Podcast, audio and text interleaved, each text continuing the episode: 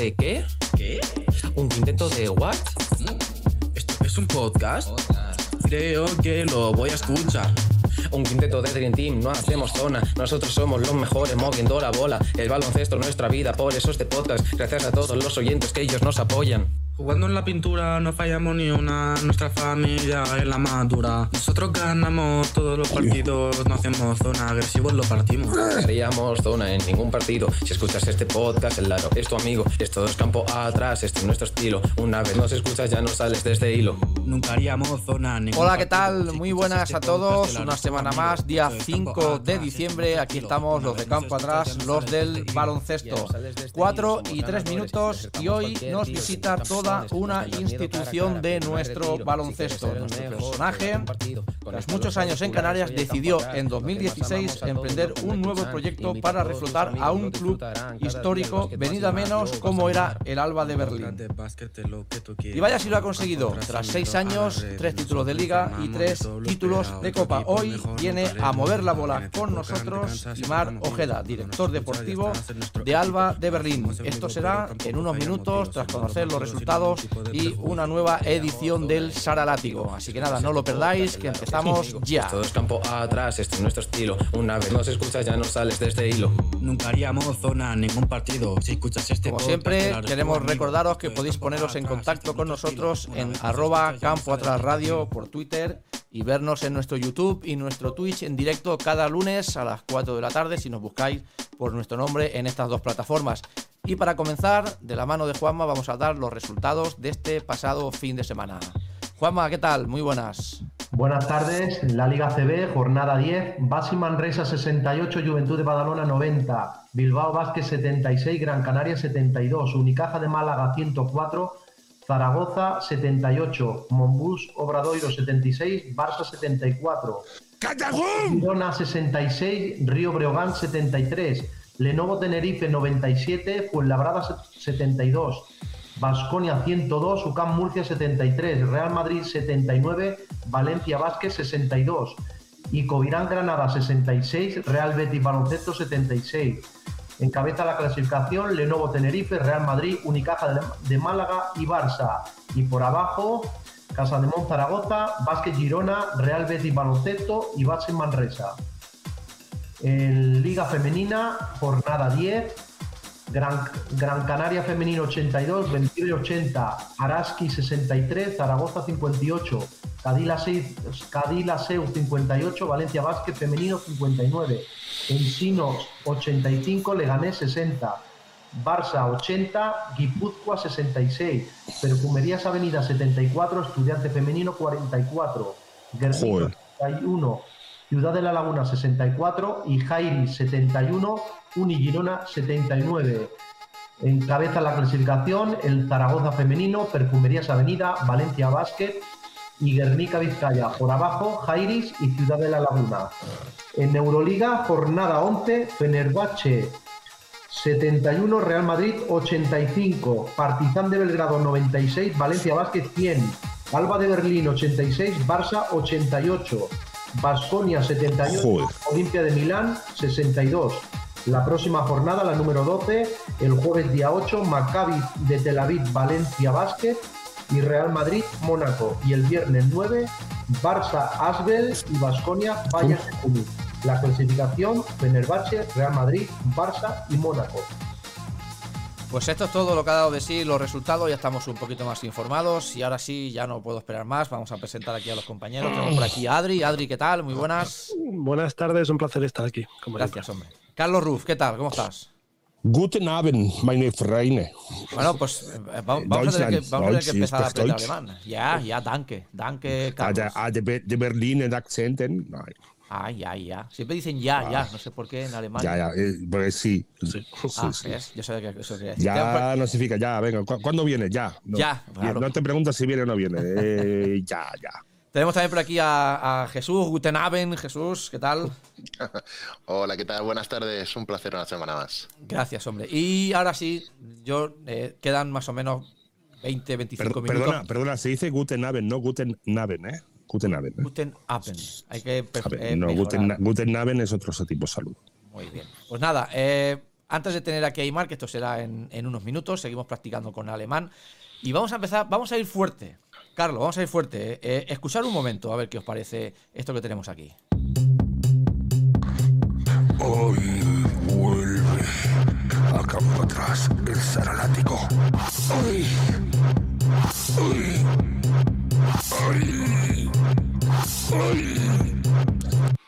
Pues eh, creo que está claro, ¿no? Empezamos por el Saralático porque se ha escrito un nuevo capítulo.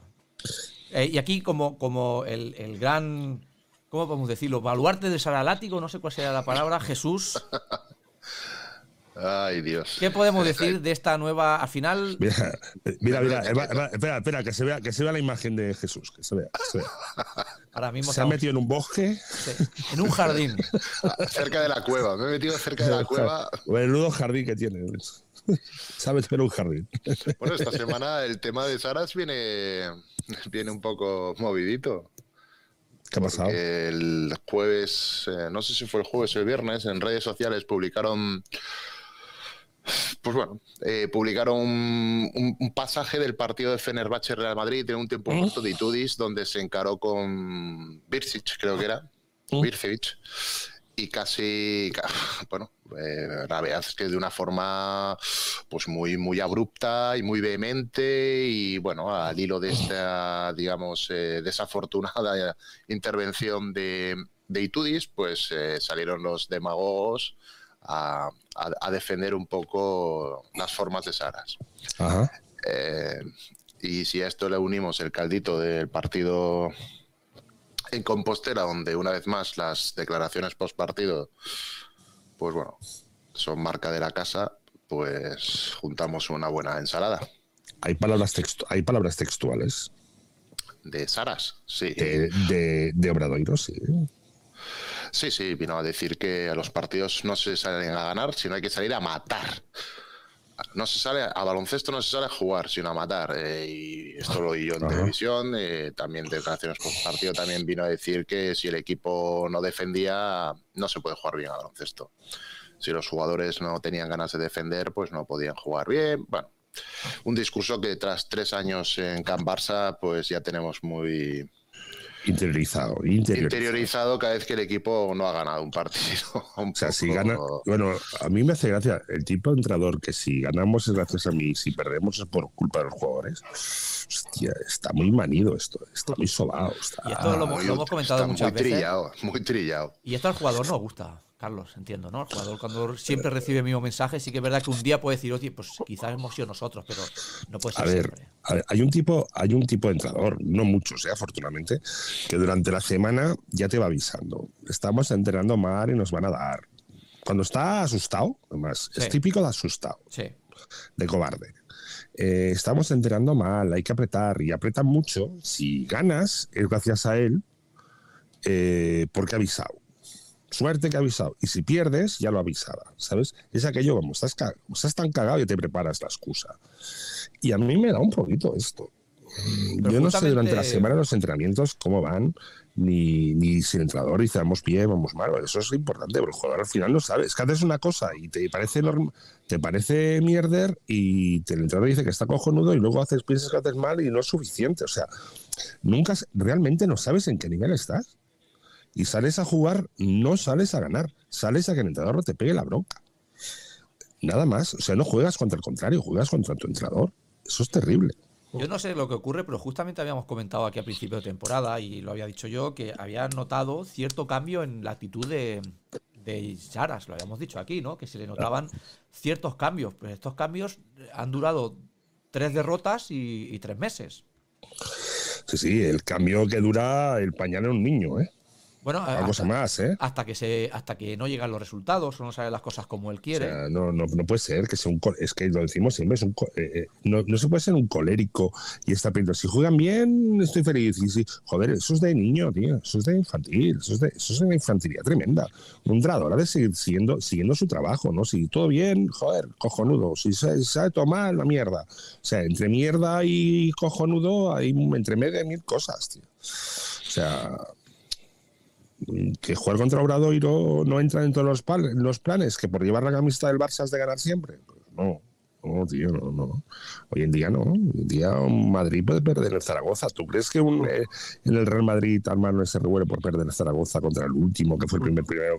No, tío, aquí es que parece que no, no, puedan, no pueden perder ni en los entrenamientos. Y los partidos de entrenamiento siempre pierde uno. ¿No me explicarás? Y, y no, no estáis en la teoría de que, de que el Barça, la liga la están haciendo, bueno, vamos a ganar con lo justo, si ganamos, y ellos van por Euroliga. Porque, por ejemplo, a- a- creo que ha sido semana de dos partidos de Euroliga. Es que luego el partido de, de Bradoiro, con muy poco, podías ganar. Que, que estamos Mm. hablando de que Bradoiro, los dos mejores jugadores no han jugado. Que Bender y, y Westerman, que son los mejores, estaban lesionados. Te un equipo muy, muy Y no- justito, ¿eh? Y no creo que el Barcelona sea un problema de fondo de banquillo, ¿no? No, no, que ha vuelto Mirotic, ¿eh? Hablemos de eso. Yo creo que es un partido de esos que dan mandra jugar. Es decir, vienes de jugar en el Mercedes Arena, partido de Euroliga, eh, que al final, cuidado, eh, que le fue también de un pelo que el Barça ganó el partido tres veces. Eh. La primera parte creo que ganaba de 12-14, se acercó Alba, se fueron a ir de 14 o 15 puntos otra vez y lo tuvo balón para ganar el Alba Berlín. Es, decir, es un siempre partido. Pues, pues si Siempre va le a pasa, pues- lo- pues si lo- da lo vemos mandra, siempre. Que el último pues- cuarto, no sé qué les pasa, que apagan luces. Lo veníamos comentando aquí también, pero sí que es verdad, yo, Carlos, pienso que son esos partidos que da mandra. Desmiéntemelo tú si esto a Pues, vosotros pues- no os ha pues pasado. si da, nunca. pues si da mandra ir a Santiago, que es cojonudo, imagínate ir a, no sé, a jugar contra eh, en Ankara, que te vas primero a Frankfurt, te esperas dos horas en el aeropuerto, luego te pillas otro avión. No, pero cuando y luego me más refiero- el autobús. O sea, eh, Cuando me refiero a mandra no es por el lugar, sino eh, el tipo de partido, ¿no? Partido de ACB, un sábado por la tarde contra uno de los colistas. Eso yo creo que al jugador, sin darse cuenta, quizás también se relaja y le da un poco. No, y- partidos no, mandra, y ¿no? más el otro equipo que sale enchufado, pero ganar el Barça. Hombre, y además supuesto. la gente, es que ya la gente contra el Barça no sale con miedo. No sale con miedo, sale con si viene atontado les ganamos. Ese es el problema. Que cada campo, ganar al Barcelona un partido durante el año es hacer la no es hacer la temporada, pero es pegar el pelotazo. Sí, sí. Y para el Barcelona es un partido más. Es que lo que dices, hostia, van a por la Euroliga, entonces ¿qué pensamos? ¿Que la Liga CB es un entrenamiento de calidad? ¿Cómo nos lo tomamos? Eh, Claro, es que, joder, vale que sea la liga regular y que esas, que esas victorias o derrotas todavía no son claves, ¿no? Pero a, a ganar te acostumbras y a perder también.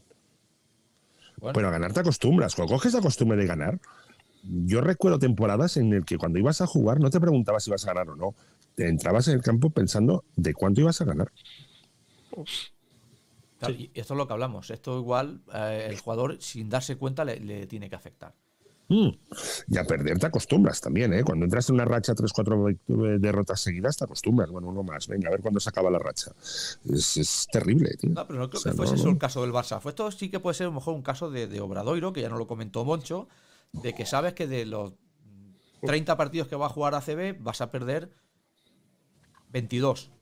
Ujú. Por lo tanto, y Sí. esto, y esto da muchísima más validez a la victoria que tuvo Obradoiro, porque al final, para salvarte, ¿cuántas victorias necesitas? ¿7, 8, 9 como máximo? Mm, Yo creo que con 10 te, te salvas. Con 10 te salvas. Claro, Vale. pues es uno menos. Sí, es uno No, menos. uno ya, pero es que no es una menos cualquiera. Es decir, una menos que seguramente tus rivales no van a tener y tú ya tienes. Bueno, oye, igual les pusieron droga en el pulpo, yo qué sé, tío.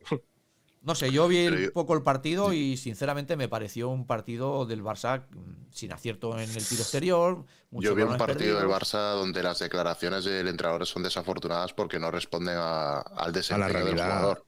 Claro. Eh, el Barça, él, él se queja de que sus jugadores defienden mal Sí. y que si se defiende mal no te activas y entonces no atacas bien. Eh. Él parte siempre de la premisa de que primero va la defensa antes de activarte para atacar.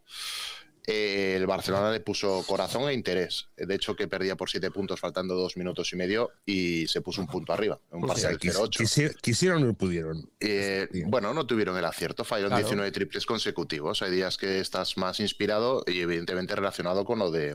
Pero si no puedes- Sergio, estoy de acuerdo. No puedes generar de Ostras. otra manera, no puedes generar de otra manera que de triple, pues vale. Si defiendes y no metes y te meten, pues son, son dos que no metes más dos que no te meten, que te meten son cuatro. Eh, Claro. ¿Qué resultado hubo al final? ¿Qué recuerdas? 76-74. 76 no es mala defensa, tío. No es si mala el Barcelona defensa. dice, mira, te meten 76, ¿cuá- ¿qué media le meten al Barça? Por ahí, por ahí. Está, está en números, ¿no? Sí, claro. no, es mala no es mala defensa. Zaragoza sí que ganó el Madrid metiéndole noventa y tantos puntos Claro. y tal. Que, que Eso, puedes hombre, decir, hostia, os 10, habéis tocado 10 la barrera. puntos, 10 o 15 puntos por encima de la media. Pero estás en Claro. números, no es mala Pero defensa. el El Barça tema, es que no la metes, el tema es que no la metes ni en una piscina, tío. A mí lo que me llama poderosamente la atención, y esto ya no va de Sararátigo, sino de filosofía de entrenador de este chico, es que el Barça, un club eh, dirigido por un presidente que se eh, auto, bueno, se denomina Proclama. se autoproclama cruifista y donde no importa tanto el resultado, sino el proceso, el camino, el cómo se consiguen. Me sorprende muchísimo que acepten por bueno tener un entrenador en el club donde su premisa principal sea ganar desde la defensa. Es como si tú fichas un entrenador para el equipo de fútbol y lo primero que implanta es defender. Aquí vamos a defender. Y Claro. a partir de defender vamos a meter goles. Eh, lo crujirían a ese entrenador. Y sin embargo, en la sección de baloncesto se da por válido un entrenador que su premisa principal, y lo dice a los cuatro vientos, es defender. Vamos Oye, a ganar desde la defensa, Es no desde igual- el talento ofensivo, desde la defensa y desde el barro. Y vamos a Eh, y a los partidos no se va a jugar bien, se va a morir. Ya, y quiero no- soldados, y quiero No, no, es que no, no van a morir, van a matar. O sea, a matar. Y, pero igual- siempre está, utiliza igual- términos beligerantes, sí, sí, sí, sí, de, futboleros, de de- guerra, sí, de sí. guerra, Bueno, de- igual tanto futboleros que igual no entienden que el Barcelona, que realmente es un equipo que le gusta la posesión, hablando de fútbol, el Barça de básquet no tiene un 85% de la posesión de balón. Pues, a ver, Y A tú, mí siempre me- lo, lo encuentro muy contradictorio. Es decir, este tiene un entrenador de baloncesto totalmente de- defensivo y lo idolatran. Y en fútbol, como fiches a un entrenador defensivo, es que no dura ni medio entrenamiento. que se lo digan al Tata Martino. Yo, eh, Jesús, como, como gran embajador del Saralátigo que eres y que seguro que tienes información privilegiada, aquí no, no me cabe ninguna duda, ¿crees que empiezan a salir los nervios de Jessica Vicius ante su última posible temporada si no gana nada? ¿Crees que eso le está empezando a afectar? Puede ser, pero yo creo que empiezo a, pre- a percibir en él un desgaste eh, acumulado en estas tres temporadas. Eh, su discurso yo creo que él empieza ya a detectar que se está gastando. Ya ha A tenido incidentes de vestuario esta temporada. Y le cuesta situarse en contexto. Es increíble, porque es un exjugador de máximo nivel y le cuesta entender que a lo mejor partidos como el del sábado pues pueden generar una poca, bueno, una cierta desmotivación en los jugadores no, desmotivación no, que los jugadores ya no se lo creen. o Ya una no cierta falta de interés de Ya no se lo creen, ya no se lo creen. Ya, ya que, a- a que hable, tío, ya me la pena. Que el domingo, que el lunes entrenamiento toca hacer líneas y mira, pondré en forma. Pero ya no se lo creen, Y eso, ya no se lo creen, ya no se lo creen. Carlos, O sea, so- solamente creen, solamente lo que evitan es el castigo. Es como un perro. De, de- esos de, de- ¿cómo se llama? De, de eh, ¿cómo se dice? De guardián. O sea, si lo haces bien, te doy un caramelito, si te, si te lo haces mal, te doy un palo. Pues así no funciona el jugador y ahora me cambio. Porque, si estás tirando y cuando fallas miras al banquillo cada vez, pues no, no puedes jugar así. tío. Pues dejo la parte de, de entrenador y Carlos, te pregunto a ti, tú como el jugador profesional, supongo que habrá habido en algún momento de tu carrera donde tú o el equipo también ha dejado de querer el entrenador. ¿Crees que eso afecta al rendimiento? Aunque, aunque eso no quiere decir que dejes de ser un profesional, pero ¿crees que afecta al rendimiento? Claro, claro que afecta.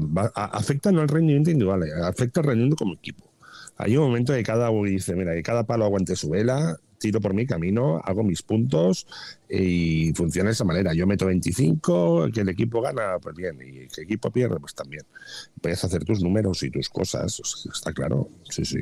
Claro que afecta. Cuando en vez de pensar en nosotros, vamos a tirar todos del carro y hay un director que ordena un poquito a las jugadoras en el terreno y cada una tira por su lado, que no sé si es el caso, pero bueno, un equipo como el Barcelona, con grandes jugadores, eh, entrenamientos a punta pala, instalaciones de la leche, eh, horas y horas de entrenamiento, viajes, vídeos, scoutings y tal, le agarra un obradoiro que tiene un entrenador, un gran entrenador, un sabio, tal, pero los jugadores por presupuesto no le llegan, eh, dos jugadores de Barcelona completan todo el presupuesto del obradoiro. Hay un problema de, de creerse el entrenador, hombre. Seguro, seguro, deben estar hasta la, iba a decir hasta los cojones, porque se queda muy mal. O sea, no diré hasta los cojones, diré, digamos, hasta las narices. Sí, sí, no. eh, empieza a juntar- empiezan a verse ese tipo de detalles, ¿eh? Gente que va. No sé si vosotros, Adri, no sé si tú piensas lo mismo. Se ven jugadores que ya no juegan de manera colectiva igual, como dice Carlos, van a hacer sus números, oye, son foráneos y al final si pierden, pues no duele lo mismo que a uno de la cantera. Pero es que no hay nada nuevo bajo el sol. El ser humano, por mucho que los tiempos avancen, el juego ya no es como en los 80, en los 90, el ser humano sigue siendo igual. Y siguen siendo chavales de 25 años con la mentalidad de chavales jóvenes que quieren ganarse la vida, ganar títulos, pero sobre todo ganar pasta. Bueno, es, significativo el, número de, de asistencias que dio el Barça el otro día, dio 11. 11 asistencias es muy poco para. Claro, da dos y pico, no llega ni a tres. Por, por- por- son, no son canastas de, de colectivos, son unos contra unos, contraataques, Mm. eh, triples y metido alguno y tal. No hay juego Ay. colectivo. No hay un pase, no hay una, no hay nada, tío. Y, y otra pregunta que siempre hago con el Barça es: eh, ¿la rotación está corta de ahora? Que juegan con 10 jugadores, ¿por qué? Pues tienes a, tienes ahí a, a- a Caicedo y Nagy que no juegan. Y estos dos chicos, yo, yo creo que podrían aportar Y Uriol- muchísimo. Uriol Pauli tampoco apenas lo utilizó. Yo no lo Y- y- entiendo. Y no Pauli lo ahora jugará menos. Ahora que viene Mirotic, ahora que y da Ya. Silva, y lo quieren pasar al 3, como nos dijo Sí. Israel el otro día. Yo lo que este jugador, este jugador, estos jugadores en ACB precisamente, los partidos de ACB, estos quieren hacerse un contrato de futuro y va, se, dejar, se van a dejar la vida. No, no, a luego irán a eso, van, van- van a jugar, pues eso, a jugar un año en el Barça y el año que viene, pues eso, a Pamesa o a, a un equipo, buen equipo, porque salen del Barcelona y además los equipos no irán, pero a buscarse la vida. Pues que, porque han jugado cinco minutos, con lo que el rodaje y la autoconfianza bajan, tío. Es que es, es que es normal. Que Yo se lo que sí que un me jugador que no ha jugado en todo un año mm, al año siguiente va a rendir. No, tío, necesita una adaptación y, y unos tics y un, y un miedo y un tal y un, y un, y un ahora salgo o salgo cuando faltan dos minutos, ¿para qué? yo sí he notado, También, por ejemplo, Con el, en- con el frío que hace, coño, estoy congelado, me puedo lesionar. O sea, muscularmente, pues normal, no, no tienes, no, no entras en partido, nunca. Es que lo del Barça, más que el resultado, que no deja de ser una anécdota y un accidente, estas cosas han sucedido y sucederán siempre, da la sensación de que no acaba de arrancar. Son las más las sensaciones de un equipo de fogonazos, de momentos de partidos, que no acaba de ser redondo el equipo. parecía sí, que arrancaba, ¿eh? Parecía Es- que arrancaba. Esto es algo que flota en el ambiente, no, no completa 35 o 40 minutos No. redondos de un tono alto. Funciona inspiración personal, no inspiración sí. del equipo. Funcionan porque son buenos, bueno, funcionan porque cuando el bueno se pone, se pone. Pero Sí, no pero también se ve cierta equipo. relajación. No puede ser que ya van lo menos. eh, cuando lo dijimos la primera vez eran dos partidos. Dijimos, mira, esto es casualidad, pero es que ya van siete, Mm. ocho partidos que el último cuarto te sobra. Que no pierdes de Gran- milagro. ¿eh? Grandes jugadores, mal equipo, tío. Grandes jugadores, mal equipo. Y hablando de jugadores que decíais que os sorprendían que no jugaban, yo a Nagy lo encuentro muy blandito. Es decir, le ves que le falta mucho, pero sin embargo a Caicedo o a Uriol Pauli, yo creo que son jugadores que los podría utilizar en partidos como este, dale 20 minutos. Sí, sin sí, pero, pero, pero Claro. va- vamos a ver, Sergio, pero es que, Claro. que Obradoiro jugó con Rubén Guerrero y Blacevic, que son dos pivots muy, muy blandos y muy verdes. Es que Nagy se los comería. Es que honestamente Sí. yo creo que Nagy hubiese sido un partidazo el otro día. Bueno, No sé. un, un Nagy tranquilo. Sí. Un Nagy, un Nagy dirigido por un histérico en la banda, eh, cinco faltas en tres minutos. Es que lo que le pasaba, eh, tenía manos eh, tiernas, se le escapaba el balón, eh, no, no subía, no sé, yo le vi cosas que decía, o está nervioso, o no tiene el día, o algo le pasa. A Nagy. O está acojonado por, por lo que por la- las hostias que le esperan en la banda. No me extrañaría. Y lo, hablo del partido de Obradoiro, ¿eh? No sé si te das cuenta que se perdió unos cuantos balones, recibía el balón abajo. Y en lugar de decir, mira, si, si yo soy un armario y yo voy contra el aro, con toda mi fuerza aquí no me para ni Dios. Saco falta. A unas malas saco falta. No lo hacía. Balones perdidos, tres segundos. No sé, a mí me- yo creo Sí, que eso sí. puede ser de los nervios de. de- Claro, Sa- Sara se estaba con los ojos como, como sapos. Se le salían de las órbitas. No, no gritaba, tal vez, pero Bueno, pero pues Su- estaba reprimiendo, su- pero tenía las su venas. lenguaje, su lenguaje gestual era. Claro, tenía la, la- ¿sabes esas venas que tiene uno en los ojos de, que, de una persona criada en las calles? Pues es- ese, era ya, ese era ya sí que vicio. Es decir, me estoy- vamos, le voy a soltar una al primero que pase por aquí. Y luego Y, hacer- y- y luego, luego tenemos el contraste con Moncho, que Moncho es un entrenador que optimiza mucho el equipo que tiene y yo, él- él- Moncho echa broncas realmente, pero las echa de una forma diferente. O sea, Claro, es mucho todos más constructivo y Bueno, Todos las los echa siempre. Claro, el asunto está en eso. Es que el otro día en Berlín, creo que yo estaba. Me, hizo gracia, se lo comenté a mi hija. Estaba viendo juntos, digo, el Barça metió dos o tres triples seguidos que abrió brecha en el Sí. marcador. ¿no? y tal cual bajaba a un tiempo muerto parado por Israel Fernández, pues el, el, el, el- el- el Saras les estaba metiendo la bulla. Les- Sí, sí. eh, o por lo menos se veía desde la televisión su- sus, sus gestos y sus ademanes no eran de palmada en la espalda. Qué bien, chicos, ahora es nuestro momento. Era, era de, re- bueno, corrección de algo. Es la insatisfacción personalizada. Cuesta mucho. Entonces, claro, los jugadores, los que llevan con el tres años, yo creo que les entra por un oído y les sale por el otro. Y los que lo están empezando a conocer este año, los hay, lo hemos comentado, que son soldados y que están curtidos en mil batallas.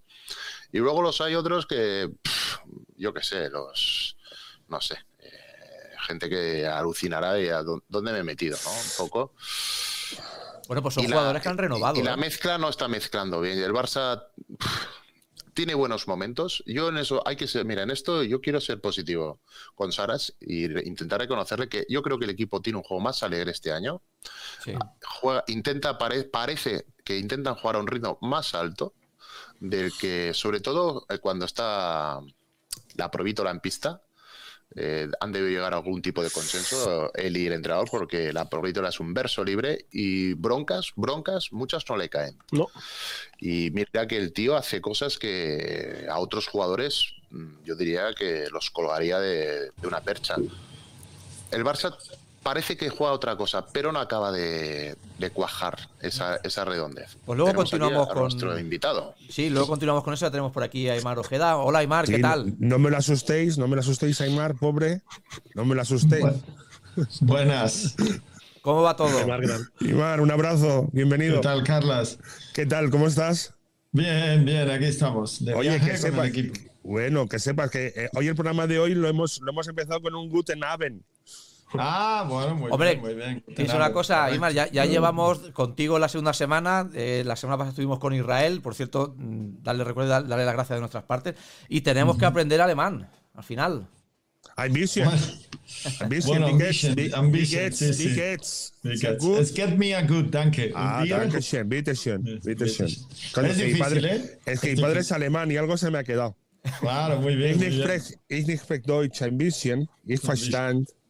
Y ahora que, ahora, ahora que veo, te, te iba a preguntar, Aymar, por el tema del idioma, si ha sido un problema, ¿no? Veo que no, ¿no? Ya dominas el alemán. por No, no, bien. no, que va para nada. Eh, ha sido un, ha sido un hándicap en el sentido de que no he conseguido lo que me propuse de, de aprender alemán y hablar alemán. Eh, lo intenté yendo a clase incluso desde el, desde el primer año, pero, pero claro, ha ido subiendo el ritmo de partidos. Jugamos ahora 83 el año pasado, 81 hace dos y, y entonces me, me ha sido imposible. Aparte que es muy difícil y, y claro, yo también en el día a día pues hablo mucho inglés y español, ¿no? Así que... Pues si los equipos de hoy en día el idioma universal es en inglés. ¿Quién habla Sí. en un tiempo muerto en español o en alemán? No. Nadie. Sueltas dos hits y dos. Sí, sí, sí, No sé qué, ya está, tío. sí, sí, sí, correcto. Bueno, pues llevas ya seis, seis años, ¿no? Si no me equivoco, allí en Alemania. Fichaste Esta, es- 2016. esta es mi séptima, sí, esta es mi Joder. séptima. Y en Berlín, menuda ciudad. Sí, es una ciudad maravillosa. Berlín. Maravillosa. Tengo de ciudad- visitarla. No la conozco, no la conozco, no la conozco. Pues, pues la, la recomiendo 100%. Es una ¿Eh? ciudad, no ahora, ¿eh? Bueno, ahora todavía tiene encanto porque están los mercadillos de Navidad y Sí, sí, sí, claro. ahí muy, muy bonito. Sí, sí, pero, pero es a bonito, es de- bonito. A partir del 1 de enero que quitan todo hasta abril, es mejor intentar evitarla porque es oscura y fría, ¿no? Pero es una ciudad increíble, muy verde, muy fácil de transitar, mucho transporte público, en bicicleta, todo carril bici. Eh, hay de todo para comer, de donde, pero o sea, no es que haya asiáticos, es que hay pues coreanos, eh, tailandeses, Ah, claro. hay de todo, ¿no? Entonces, Pero si ahora hay una, una gran polémica en Alemania porque han subido el precio del doner, del doner, Mm, el doner que va más subido y están ahí que trinan todos. sí, es que El bueno, turco, es- lo turco, bueno, hay una cantidad de turcos allá que es tremenda, Sí, toda la vida. Hay un, hay un barrio, hay un barrio que es Kreuzberg, que es un barrio eminentemente de, de Turco. inmigración turca y tiene Sí. mucha, mucho colorido, mucha vida, eh, está Sí. muy bien. Y luego el doner dice que lo, que lo se inventó aquí, ¿no? O sea, el tipo Sí, sí, sí, sí. doner Es el- aquí ese- ese- sí, sí, sí, es el, es el burst eh, alemán de toda la vida hecho a lo, a lo turco. Los sí, sí. turcos, sí, sí, sí. Y bueno, eh, ¿qué recuerdas de cuando llegas tú allí a, a Berlín? ¿De qué te encuentras? A- a nivel de estructura deportiva, de equipo, de cantera, un club quizás venido un poquito a menos, ¿no? Había sido un histórico. Y Eso es. ¿Qué te encuentras cuando tú llegas allí, a Berlín? Bueno, pues mira, me encuentro básicamente eso, un club que, que estaba pasando pues no por su mejor momento, pese a haber sido, digamos, un club que, que había ganado, Top, sí, sí. eh, digamos, ligas, ¿no? Y campeonatos y de así con, bueno, sí, con mucha solera, pero venido un poco a menos por, por la circunstancia, porque rivales como Bamber habían crecido mucho financieramente y, y Alba, pues en eso ha sido siempre un club ejemplar. No tenemos ni un dueño que ponga el dinero ni un equipo de fútbol, con lo cual lo que Claro. se genera es lo que podemos conseguir nosotros en mercado, eso es con marketing, con ticketing, con, con proyectos, con sponsors de todo tipo y eso tiene muchísimo valor.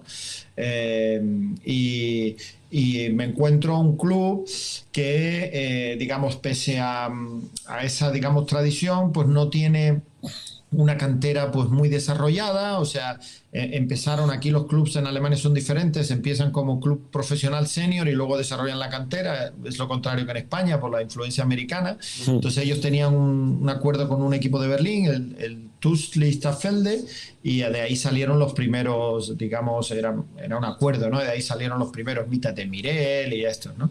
Luego ya, eh, hace 12 años ya, 12, 13 años, bueno, cuando llegué hacía unos 10 años, o sea que ahora hace un poco más, eh, habían creado su propia cantera, ¿no? Entonces, bueno, habían sacado algunos jugadores para Liga Alemana, pero no tanto para su, su equipo, ¿no? Entonces, bueno, me encuentro eso, pero me encuentro unas posibilidades tremendas, ¿no? Porque Marco Baldi, que es el, el CEO del, del, del club, el que lo creó hace treinta y pico años y tal, pues es, es, el mejor directivo con el que he trabajado, es un tío muy preparado, muy listo, que además se adapta muy bien a las situaciones y con muchas ganas de, de, de bueno, de, de mejorar y, y, de dejar trabajar, ¿no? Entonces me encuentro con unas posibilidades tremendas porque el material humano es impresionante, ¿no? La cantidad de chavales y, y jugadores con grandes que hay y tal, pues es, mm. es muy grande, ¿no? Entonces, a poco que que empezamos, digamos, a, a, a, poner todo un poco en orden, pues, pues han ido, hemos ido creciendo. ¿no? ¿Y ¿Coincidiste con Henning Redden? Sí. Sí. Bueno, no coincidí con él aquí, pero él estaba de seleccionador y como uh -huh. vivía aquí en Berlín, pues ha estado con, digamos, bueno, muy viniendo a los entrenamientos. Eh, era, una, era un habitual. Junior. Ah, muy bien. Es sí. que yo a Henry lo, lo conozco de hace treinta y pico sí, años. Sí, muy influenciado por el básquet americano, todo el mundo ya sabe que estuvo en North Carolina. North Carolina, efectivamente. Sí, sí, sí. Y aunque sea una pregunta que se responde sola, Mar, uh -huh. eh, seis años más tarde entiendo que satisfecho, ¿no? Tres ligas, tres copas, otra vez luchando arriba en Euroliga. Es decir, la cosa se está haciendo bien. Muchísimo, porque la, la, parte, digamos, de cantera uh, la hemos desarrollado muy bien con Raúl Rodríguez como, como director uh -huh. de cantera, que llega aquí, eh, bueno, pues yo, lo, yo llego en 2016 a mediados y lo incorporo luego a la, la siguiente temporada como jefe de cantera y director técnico de cantera y, y ya te digo, hemos eh, desarrollado jugadores como, como digamos, Fran, aparte de los que hemos traído de fuera, pero de nuestra cantera, Franz Wagner ahora en Orlando Magic, uh -huh. eh, Altedelo con nosotros, Tim Snyder, Jonas Matisek, todos estos que están en, el primer equipo y luego pues eh, jugadores que hay en otros equipos de, la BBL, ¿no? Como Lorenz Brennecke o Bennett Hunt. Entonces, bueno, pues muy contentos con eso.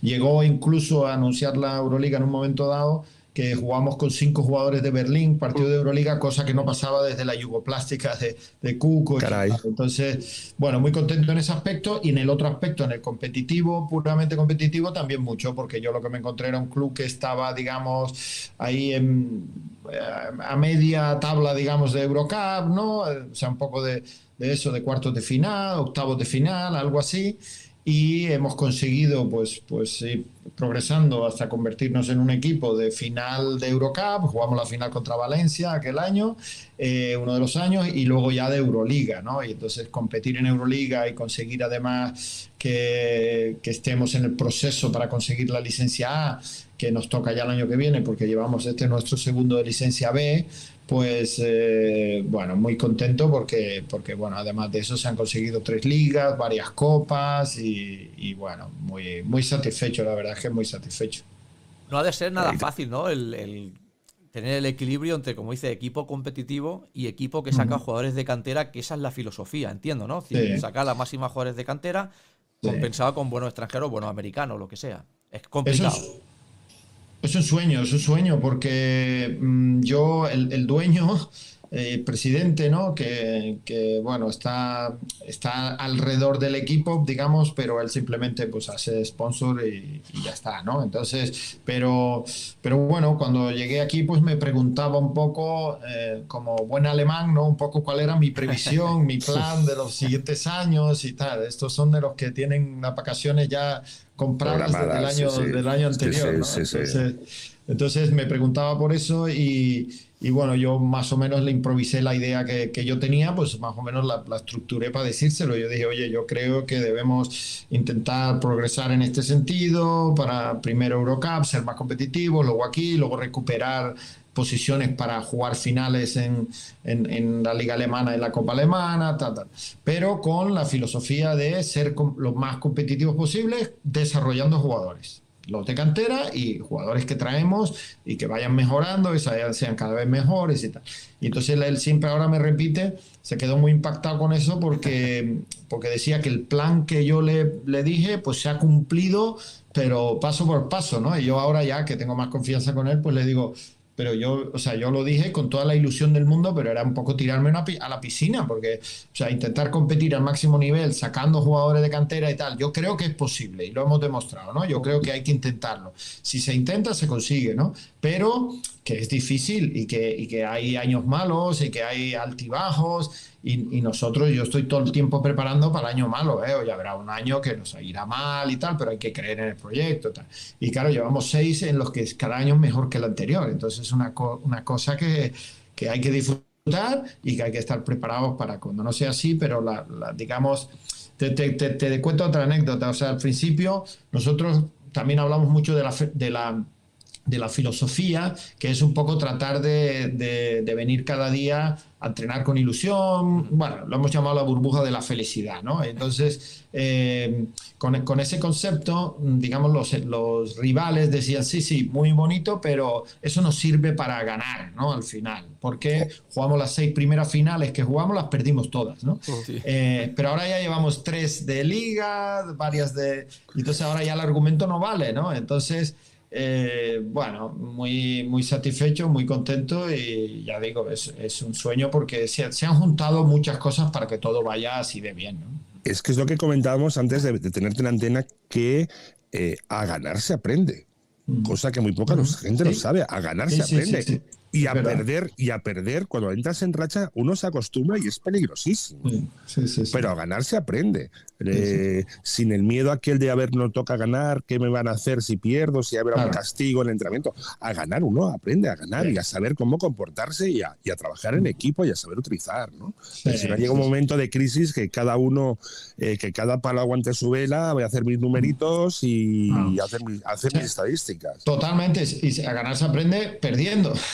Totalmente. mucho. Totalmente. totalmente. Es, así. Sí, sí, sí, yo, yo es que estoy, digamos, últimamente muy un poco obsesionado con, con, con todo eso de, de, de, la cultura que tenemos a nivel eh, deportivo, ¿no? En general en todos los deportes, que es que cualquier ganar de cualquier manera, ganar cueste lo que cueste. Entonces, no es verdad, porque si miramos en el baloncesto, o sea, no, no, no tiene sentido. Si miramos en el baloncesto, hay, eh, y, y, nos vamos a nombrar a los que pueden ser campeones, digamos, de, de grandes ligas, ¿no? ¿Cuántos son? 10, 15, o sea, uno en la NBA, uno en la Euroliga, uno en la CB, uno en la sí, nada, nada, uno nada. en la Champions. Nadie se, acuerda, nadie se acuerda del segundo ni del tercero. Claro, pero son. son no, pero, para, no, pero hacen el mismo esfuerzo todos. Pero hacen el mismo esfuerzo todos para llegar a esa final. Y somos cientos de equipos, y, you know, eh, o sea, compitiendo, y, y entonces, bueno, pues son cosas que, que, yo creo que hay que enfocar de otra manera. O sea, es decir, hay que intentar hacer proyectos a medio largo plazo.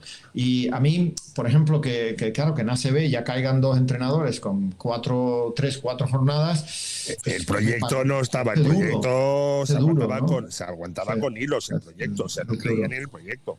O hay otro ejemplo, por ejemplo, que yo pongo, ¿no? O sea, que tengo mucho respeto a, todo, digamos, el club y, el entrenador y a todo, ¿no? Eh, Milán. Eh, están en el año 3 del proyecto de Mesina, ¿no? Y, y en el año 3 del proyecto de Mesina hay nueve jugadores nuevos nueve jugadores. Entonces, claro, se hace difícil para mí entender que, bueno, que, construir proyectos así, pues, pues es, derribar, es derribar la casa para hacer otra nueva, ¿eh? Mm, o sea, la casa sea torcida. O sea, si sigues una casa, las casas que se hacen rápido, hay que hacer bien, lo primero los cimientos y luego...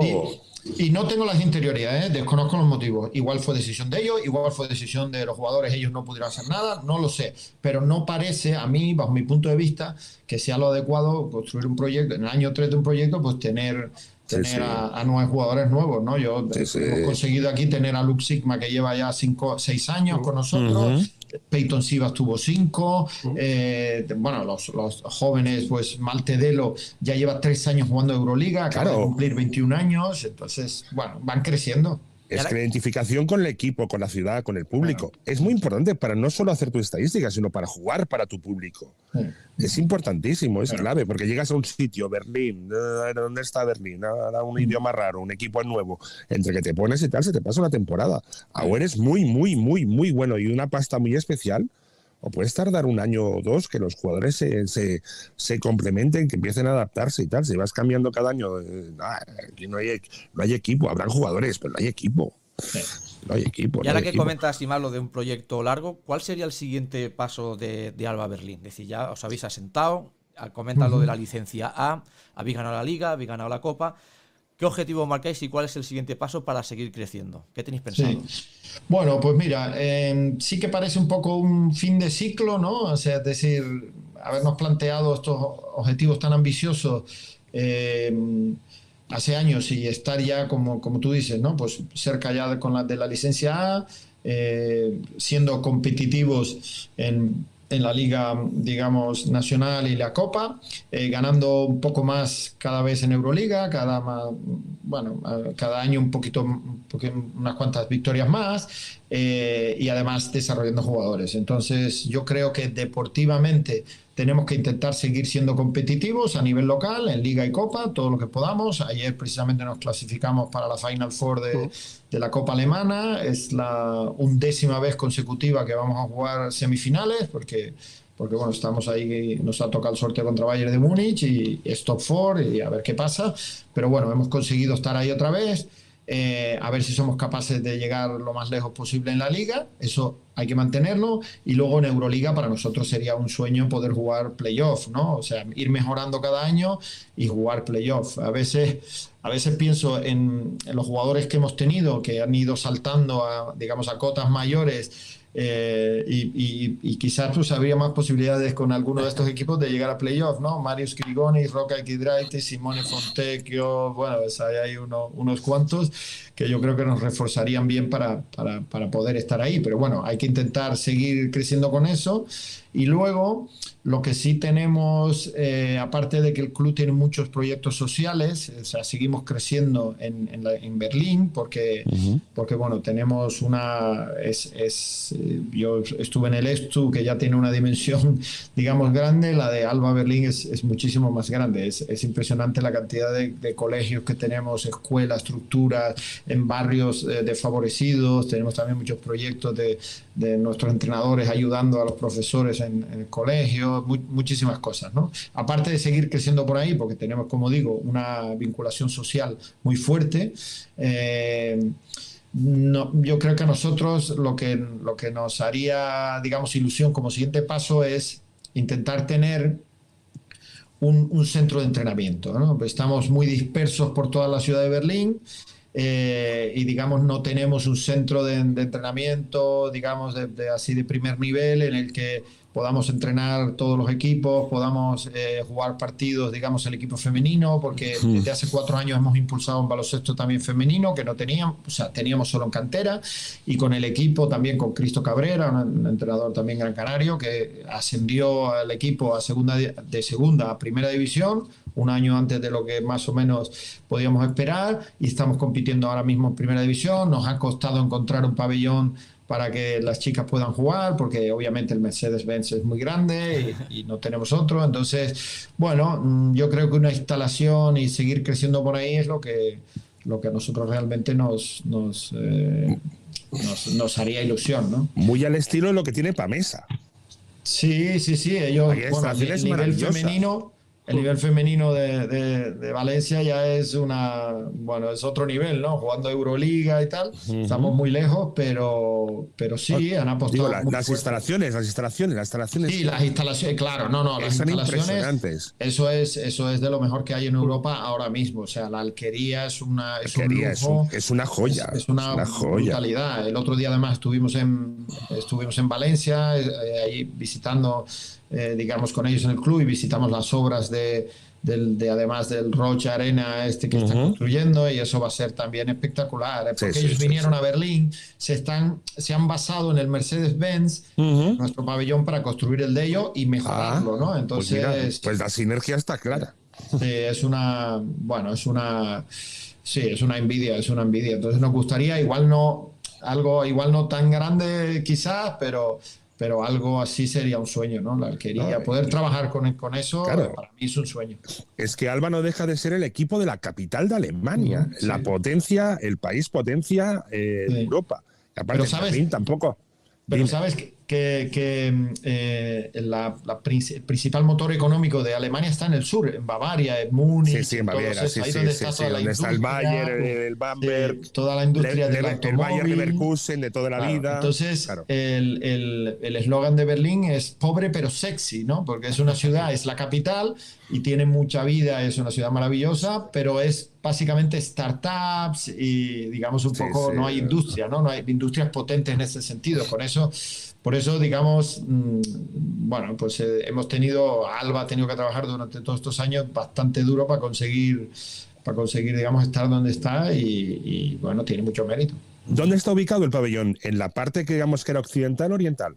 Eh, No, en el este, en la parte En el este. que era el este, sí, sí, está Aún se- justo aún se enfrente del nota. muro. del- Vale, aún se nota ¿eh? las diferencias entre la Alemania. Sí, sí, sí, sí. Se ¿Verdad que nota sí? todavía dentro de la, aparte de en Alemania en general. Sí, una ciudad partida, una ciudad partida, una dentro partida, de ciudad también. partida como Berlín, sí. También, también se Sí, nota. sí, y, sí, sí, sí. Pues ya te entiendo, sí, porque está en medio de lo que era la Alemania, la RDA, o sea, Sí, sí, sí. de ADTR, Ahora, o sea que- cuando yo llegué ahí estaba solo el pabellón eh, y, y toda la zona, eh, no había nada alrededor, pero ahora ya los dueños del pabellón, que es eh, AEG, es una compañía que es la propietaria del Staples Centers en Los Ángeles y el equipo de allí y tal, eh, pues ha construido todo impresionante todo el Sí, área sí. y ahora hay multicines, hay, hay Sí, sí, boleras, sí, hay, sí, no, no, de Berlín, todavía es una ciudad que tiene muchísimas posibilidades de desarrollo en el futuro, muchísimas.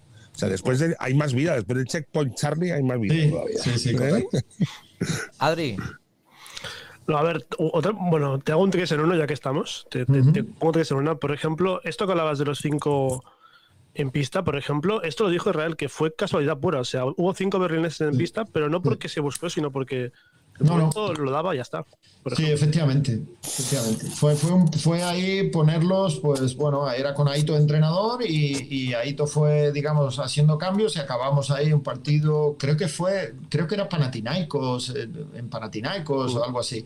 Y, y bueno, pues, pues, pues efectivamente fue, fue casualidad, no fue ni mucho menos eh, planeado, pero obviamente cuando, cuando lo ves y tal, a poco que reflexionas y la gente empieza a, a comentarlo y en redes sociales y todo, pues te das cuenta, oye, es verdad, es verdad. Y- y- Ay, don Alejandro, don Alejandro no deja nada al azar.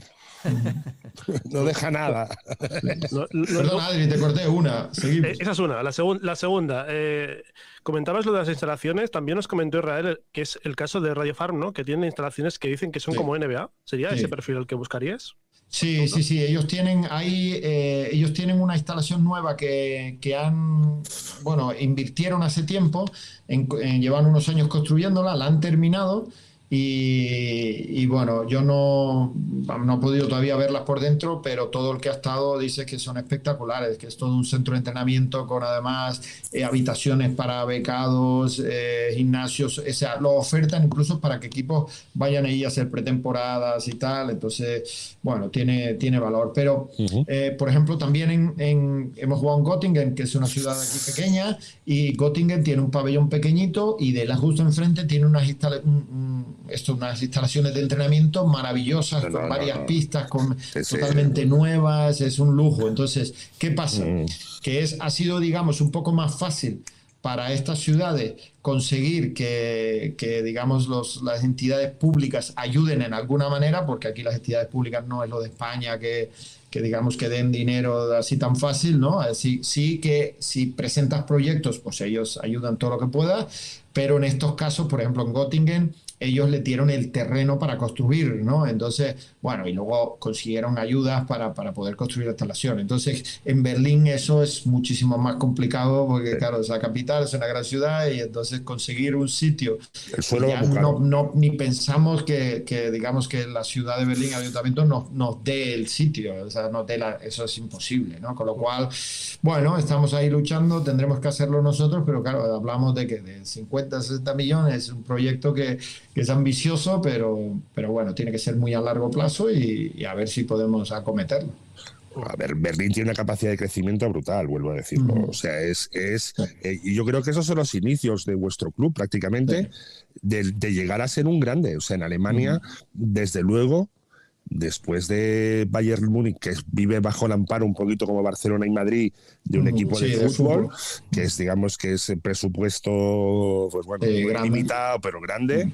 Eh, Bamberg también, que está, nada, está a 80 kilómetros o 60 kilómetros de Múnich. Y luego el antiguo Bayer Leverkusen, que no sé si Sí. sigue, pero era un multiclub No. con, con la- con muchas Sí. secciones. No sé cómo está ahora. Tenían, sí, tenían todas las, tienen todo, fútbol, tal. ellos Atletismo, al final todo. pusieron todo en, en fútbol y entonces los otros deportes bajaron un poco, pero están en segunda división. Ah. Y, y bueno, si suben, digamos, serán potencialmente, tendrán capacidad de crecimiento, pero ahora ya no son. Igual que Bamberg tenía No, un no era lo de puesto antes. muy alto y el dueño de- llegó un momento que dijo, ya no pongo más. Y, y ese es el riesgo, ¿no? No puedes pretender eh, vivir solo de, de una historia, ¿no? O Me sea, quedé, lo- me quedé en los años 90. yo. me quedé anclado en el tiempo.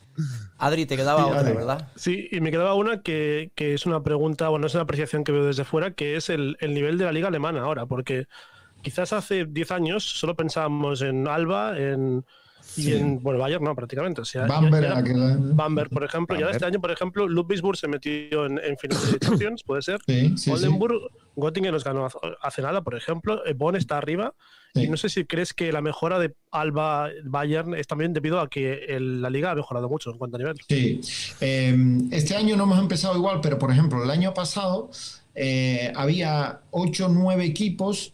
Eh, fue la liga más igualada que yo recuerdo. Había 8 o 9 equipos eh, que acabaron, digamos, no todos entrando en playoff, porque solo entran 8.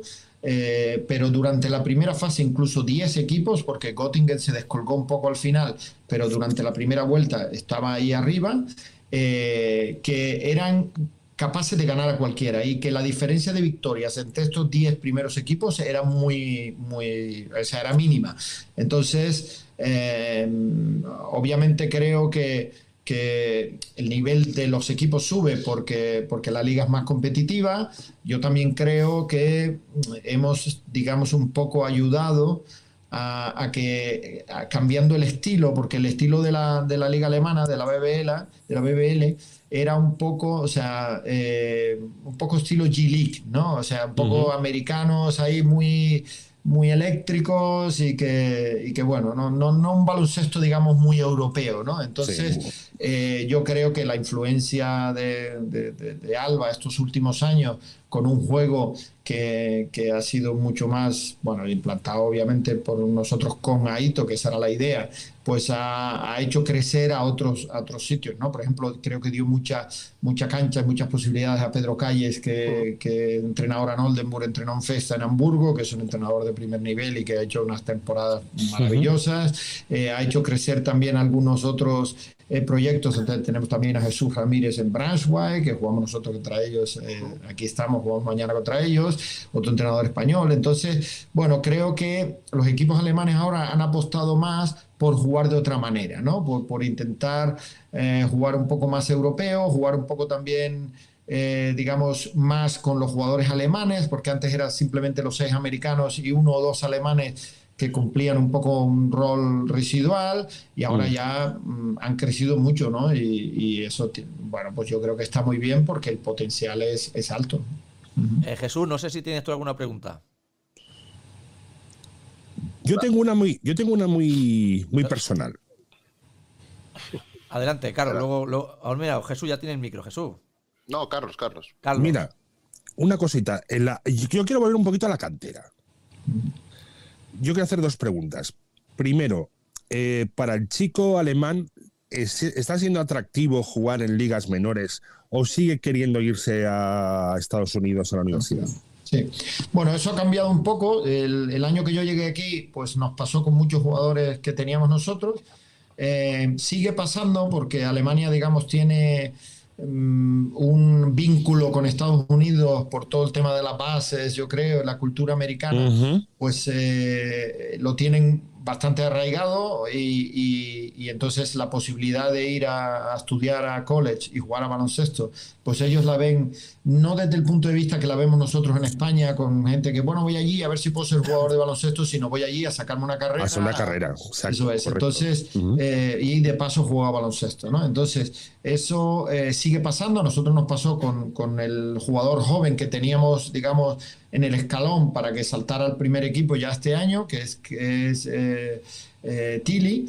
Eh, bueno, pues eh, se, se ha ido a, a Santa Clara, ha ido a, college, ¿no? Entonces, A California, eh, sigue pasando, pero pasa menos, ¿no? Yo creo que también hace años el jugador alemán, los chavales alemanes no veían la posibilidad de ser jugadores eh, profesionales de baloncesto, porque como digo, los equipos no los ponían, con lo cual ellos no veían eso como una posibilidad. Y muchos todavía dejan el baloncesto teniendo ciertas capacidades y posibilidades Jóvenes, sí. por hacer otras carreras, ¿no? Entonces, Mm. eh, pasa pero menos, pasa pero menos. Y otra pregunta, dinos un par de nombres de chavales que tenemos de seguir que tú crees eh, en Alemania que pueden ser futuras figuras. Bueno, pues aparte de Malte Delo, que ya eh, con nosotros juega Euroliga, es un jugador que tiene un potencial pues tremendo, brutal. Eh, nosotros tenemos a, a varios chavales jóvenes, como son Elías Rapique, eh, tenemos a Nils Majoski, que es el hijo de, de uno que jugó en Basconia un media temporada eh, y es entrenador, ha sido entrenador en Francia, en Polonia, en Alemania, eh, que es un base eh, pequeño pero bastante, bastante jugón. Y tenemos un pivot también que se llama Rikus Schulze, que, que también está bastante bien, ¿no? Esos son, yo creo que, que de los, bueno, de los, de los más futuribles ahora mismo son esos, ¿no? Y de los que tienen más posibilidades porque están con nosotros. Hay también algunos chavales, obviamente, en, en otro, digamos, en otras canteras, eh, pero bueno, me cuesta más identificar si, si van a ser capaces de salir pronto o no, porque, porque es bastante difícil. en Sí, otros sí. Muchísimas gracias. Nada. Jesús.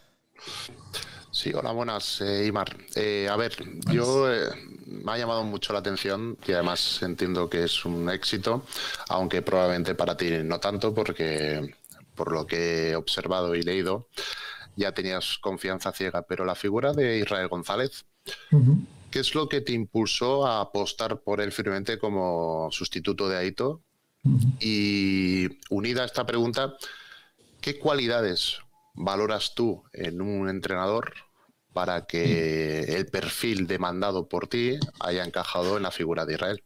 Sí, bueno, pues mira, eh, a Israel lo conozco personalmente desde hace muchos años, estudiamos, coincidimos en la carrera en- ahí en Gran Canaria, él no está allí, pero vino a estudiar a Gran Canaria, coincidimos, o sea que lo conozco hace muchísimos años, ¿no? Eh, aparte de toda esa historia, digamos, que tenemos eh, junta, eh, yo lo- la, la primera situación que se produce es yo lo veía, porque había trabajado con él también en Gran Canaria, lo metí yo allí en Gran Canaria y tal. eh, eh, yo veía que, te- que, que, bueno, que, que avanzaba mucho, que era un tío que veía muy bien el baloncesto y que además, pues bueno, muy trabajador y muy dedicado. Entonces, eh, yo teni- tenía claro que él iba a ser entrenador profesional y lo que yo pensaba es que iba a ser entrenador profesional, primer entrenador en Gran Canaria en, algún momento, ¿no? Eh, como las situaciones se iban dando y él no acababa de tener la oportunidad allí, eh, al yo traer a Ito, yo mm, digo, bueno, Aito es la primera vez que va a entrenar fuera de España, entonces necesita un entrenador ayudante para que... eh, eh, bueno, le ayude en toda la transición, en todo el proceso y ayude también a los jugadores a entender cuál es la filosofía de Aito. Entonces yo obviamente pensé en, Israel, ¿no? Eh, entendiendo que igual podía decir que no porque su futuro un poco en Gran Canaria podía ser primer entrenador. Pero ¿qué pasa? Que allí no acababan de dar la oportunidad nunca. Eh, entonces, eh, cuando yo hablo con Aito de traer un entrenador español, él nombra a Israel también, ¿no? Entonces, bueno, pues ya blanco y en botella, ¿no? Perfecto, traemos a Israel de ayudante. Y yo, entonces, lo que planifico es desde que Israel llega, una transición para que él sea el que coja el equipo, ¿no? Eh, por eso se dio tan natural el año pasado, ¿no? Entonces, porque yo la tenía pensado de hace tiempo, ¿no? Veía que él seguía creciendo y que, que estaba, digamos, preparado. Obviamente era una apuesta grande, no hay muchos casos en los que un equipo de Euroliga le dé eh, el equipo al ayudante sin haber sido primer entrenador en a ese nivel, ni mucho menos, eh, pero bueno, yo lo vi de una manera natural. ¿no? Eh, y además, eh, Israel cuando estuvo aquí con, con, con, Aito, Aito hubo un momento que tiene COVID, que no puede entrenar, Israel además tiene que dirigir varios partidos, o sea que él pasa ya un poco a, a hacer eso que yo quería cuando lo nombro Associate Head Coach, que entre los dos, digamos, se, se fueran un poco casi turnando en algunas veces y, él demostró que estaba plenamente preparado. Y luego respecto a, la segunda cuestión, pues yo valoro mucho, mm, respeto todas las filosofías, pero yo creo que, que, los entrenadores tienen que ser entrenadores, digamos, obviamente, pues tienen que tener las capacidades de, de, entender baloncesto, de saber bien más, pero para mí tienen que ser profundamente respetuosos eh, y tienen que vivir el día a día de una manera natural, como si viviría en cualquier otro trabajo. Es decir, y los, los jugadores son compañeros de trabajo. Y entonces yo creo que, que no se puede, eh, eh, bueno, pues, pues no lo sé, o sea, faltar el respeto con gestos, con gritos, con, con desplantes para, para hacia, hacia los jugadores, ¿no? Hacia nadie en general. Entonces, mm, vale que en el deporte pues las pulsaciones están más altas y entonces puede haber un poco más de, de, impulso en el día a día, eh, o en el momento del partido, pero de esa misma manera estaría justificado que los jugadores lo hicieran con el entrenador, porque las pulsaciones de ellos están todavía más, ¿no? Entonces, bueno, yo para mí creo que, que se pueden conseguir eh, es una enseñanza además de Aito clarísima, ¿no? El ejemplo de Aito, se puede conseguir los objetivos de que los jugadores mejoren y den el máximo y vayan al 100%, no gritándoles, eh, o sea, creo que eso no, yo como digo, respeto que cada uno tenga su filosofía. Mi filosofía es esta y el entrenador que, digamos, que, cuadra en mi filosofía tiene que que, hacer esto. Y uh, si me permitís, compañeros, una pregunta unida a esto que está comentando, que me parece es que es que con este tipo de personas media hora es muy poca. ¿Vas a, sacar el lado ahora o qué? No, podemos hacer otro día porque seguro que sí. Tengo un par de minutos más que tengo que irme al entrenamiento. Que siempre he tenido. Yo estoy encantado de volver. Una inquietud que siempre de cara a la prensa, pues supongo que hay que tener un discurso políticamente más correcto y más liviano, pero en términos, digamos, más eh, privados, em, la valoración para mantener a un entrenador en su cargo, a pesar de que los resultados no respondan a las expectativas, ¿dónde está el umbral de tomar la decisión de prescindir de ese entrenador? ¿En dónde sitúas tú el umbral? ¿En el resultado en la pérdida de confianza hacia lo que está haciendo, en la pérdida de credibilidad hacia los jugadores, lo percibes, lo tanteas. El resultado tiene que ser la consecuencia y no siempre depende de lo que puede controlar uno, etcétera, etcétera. En el, resultado ya te digo que no, llevamos ocho partidos seguidos perdidos en, Euroliga y uno de, Liga, llevamos nueve partidos seguidos, ¿sabes? Y estábamos, digamos, y yo lo que hacía era, digamos, darle darle soporte, ¿no? O sea, decir, empuje al entrenador. En el resultado seguro que no. Eh, hay que tener un análisis global de cuál es la situación y qué es lo que está pasando. Puede que el equipo esté mal configurado y eso es culpa mía puede que, igual que asumo la responsabilidad de construirlo, debo asumir la, responsabilidad. Puede que eh, haya muchos factores como que las lesiones nos están condicionando, puede que eh, el calendario nos esté condicionando, el número de viajes, eh, bueno, que, que hayamos compuesto el equipo lo mejor que podamos, pero nuestro nivel pues no llegue para, para obtener de- determinados resultados que pensábamos que podíamos obtener. Eh, yo creo que, que- no sé si existe, digamos, eh, ese umbral, no sé cuál, cuál sería, pero seguro que el resultado no. Eh, tendría que ser pues un momento en el que el entrenador de alguna manera eh, pues, pues se sintiese incapaz, digamos, Claro. de llevar a traba- el trabajo adelante, ¿no? De- Que pierda el timón del barco, simplemente. Que- Que, que- pierda el timón del, que pierda el que timón no del barco. pueda, ¿no? O sea, yo Claro, creo que claro, estamos sí, todos para ayudar y para hacer que eso no pase, ¿no? O sea, yo lo que creo es que está todo el mundo alrededor, por eso construimos equipos, ayudantes, Mm. preparadores físicos, el director deportivo está al lado, todo, para que eso no pase, ¿no? Yo creo mucho en todo ese trabajo eh, de conjunto. Claro, es que yo te he hecho la pregunta por el tema de la mentalidad anglosajona, donde da la sensación de que ellos, la figura del entrenador es una figura eh, muy Más centralizada y con mucho peso y Sí. a la que se le da continuidad por una forma de hacer. Y luego está un poco la, la- la- esta mentalidad más eh, latina, europea, más de la Mm. inmediatez, donde vivimos. Sí. Somos víctimas tal vez de la necesidad de obtener ya el rédito de lo que Sí, se está haciendo. sí, ¿no? sí, Es lo poco- que decíamos antes, económico. al cuarto partido a la calle, lo que ahora. Sí. Claro, Yo y creo- los directores deportivos ahí se encuentran un poco a veces eh, entre la espada y la pared y decir, a ver, Sí. eh, me están presionando porque necesitamos resultados, pero yo creo en la forma de hacer de esta persona y necesita tiempo para que cuaje. Sí, sí, yo creo ya es me ha como demostrado todo. que es- cuaja, a veces hay baches. Claro. Es como, como los jugadores también, ¿no? Yo, yo como, como todo, o sea, yo creo que estoy un poco en medio de dos, ¿no? Creo que el- la figura del entrenador hay que darle, eh, eh, digamos, respeto, responsabilidad, eh, apoyo y tiene que ser una figura importante y fuerte, pero por otro lado no quiero que, el, que creo que es algo que pasa y que ha pasado en, digamos, aquí en Europa, especialmente en España, bueno, y en el resto de Europa, en Alemania pasa también, es que el entrenador tenga la responsabilidad absoluta y el poder absoluto, porque si le das el poder absoluto, entonces tiene la responsabilidad. Y a poder me refiero a que él tenga capacidad de decidir o, o incluso la presión de decidir sobre todo, sobre si eh, viajamos a las 6 o a las 5. Él tiene que ser parte de, digamos, del, del proceso, pero esa decisión no es exclusiva del entrenador, es exclusiva, o sea, es, es una decisión consensuada entre lo que el preparador físico considera que es mejor para físicamente para los jugadores, lo que incluso el club considera que es mejor económicamente, financieramente, porque una opción es más cara que otra. O sea, ahí tenemos que entrar todos. No es que el entrenador diga, no, esto es así y entonces sea así, porque entonces el entrenador se mete en una vorágine de responsabilidad máxima. Entonces hay que quitarle esa responsabilidad y esa presión, hay que ayudarlo con todo eso, obviamente es una parte importantísima de todo eso, igual que construir el equipo. O sea, es decir, construir el equipo, yo construyo el equipo, con el entrenador, por supuesto, pero, pero no el entrenador construye el equipo. Entonces, bueno, a partir de ahí creo que, que esa, esa, digamos, mezcla entre las dos situaciones, pues es, es la mejor, ¿no? Es la mejor. Bueno, pues eh, sabemos que te tienes que ir, Imar, así Sí, que lo dejamos que aquí. porque sale el bus para el entrenamiento, pero ya digo, yo encantado de. De aquí a unos meses volvemos a hablar. Otro día. Claro un abrazo sí. enorme, un abrazo enorme y que sepas que hay un amigo mío español que vive en Berlín que es muy fan vuestro y va a veros. Muy Además, bien. Un gran músico además. Marcos. Coy.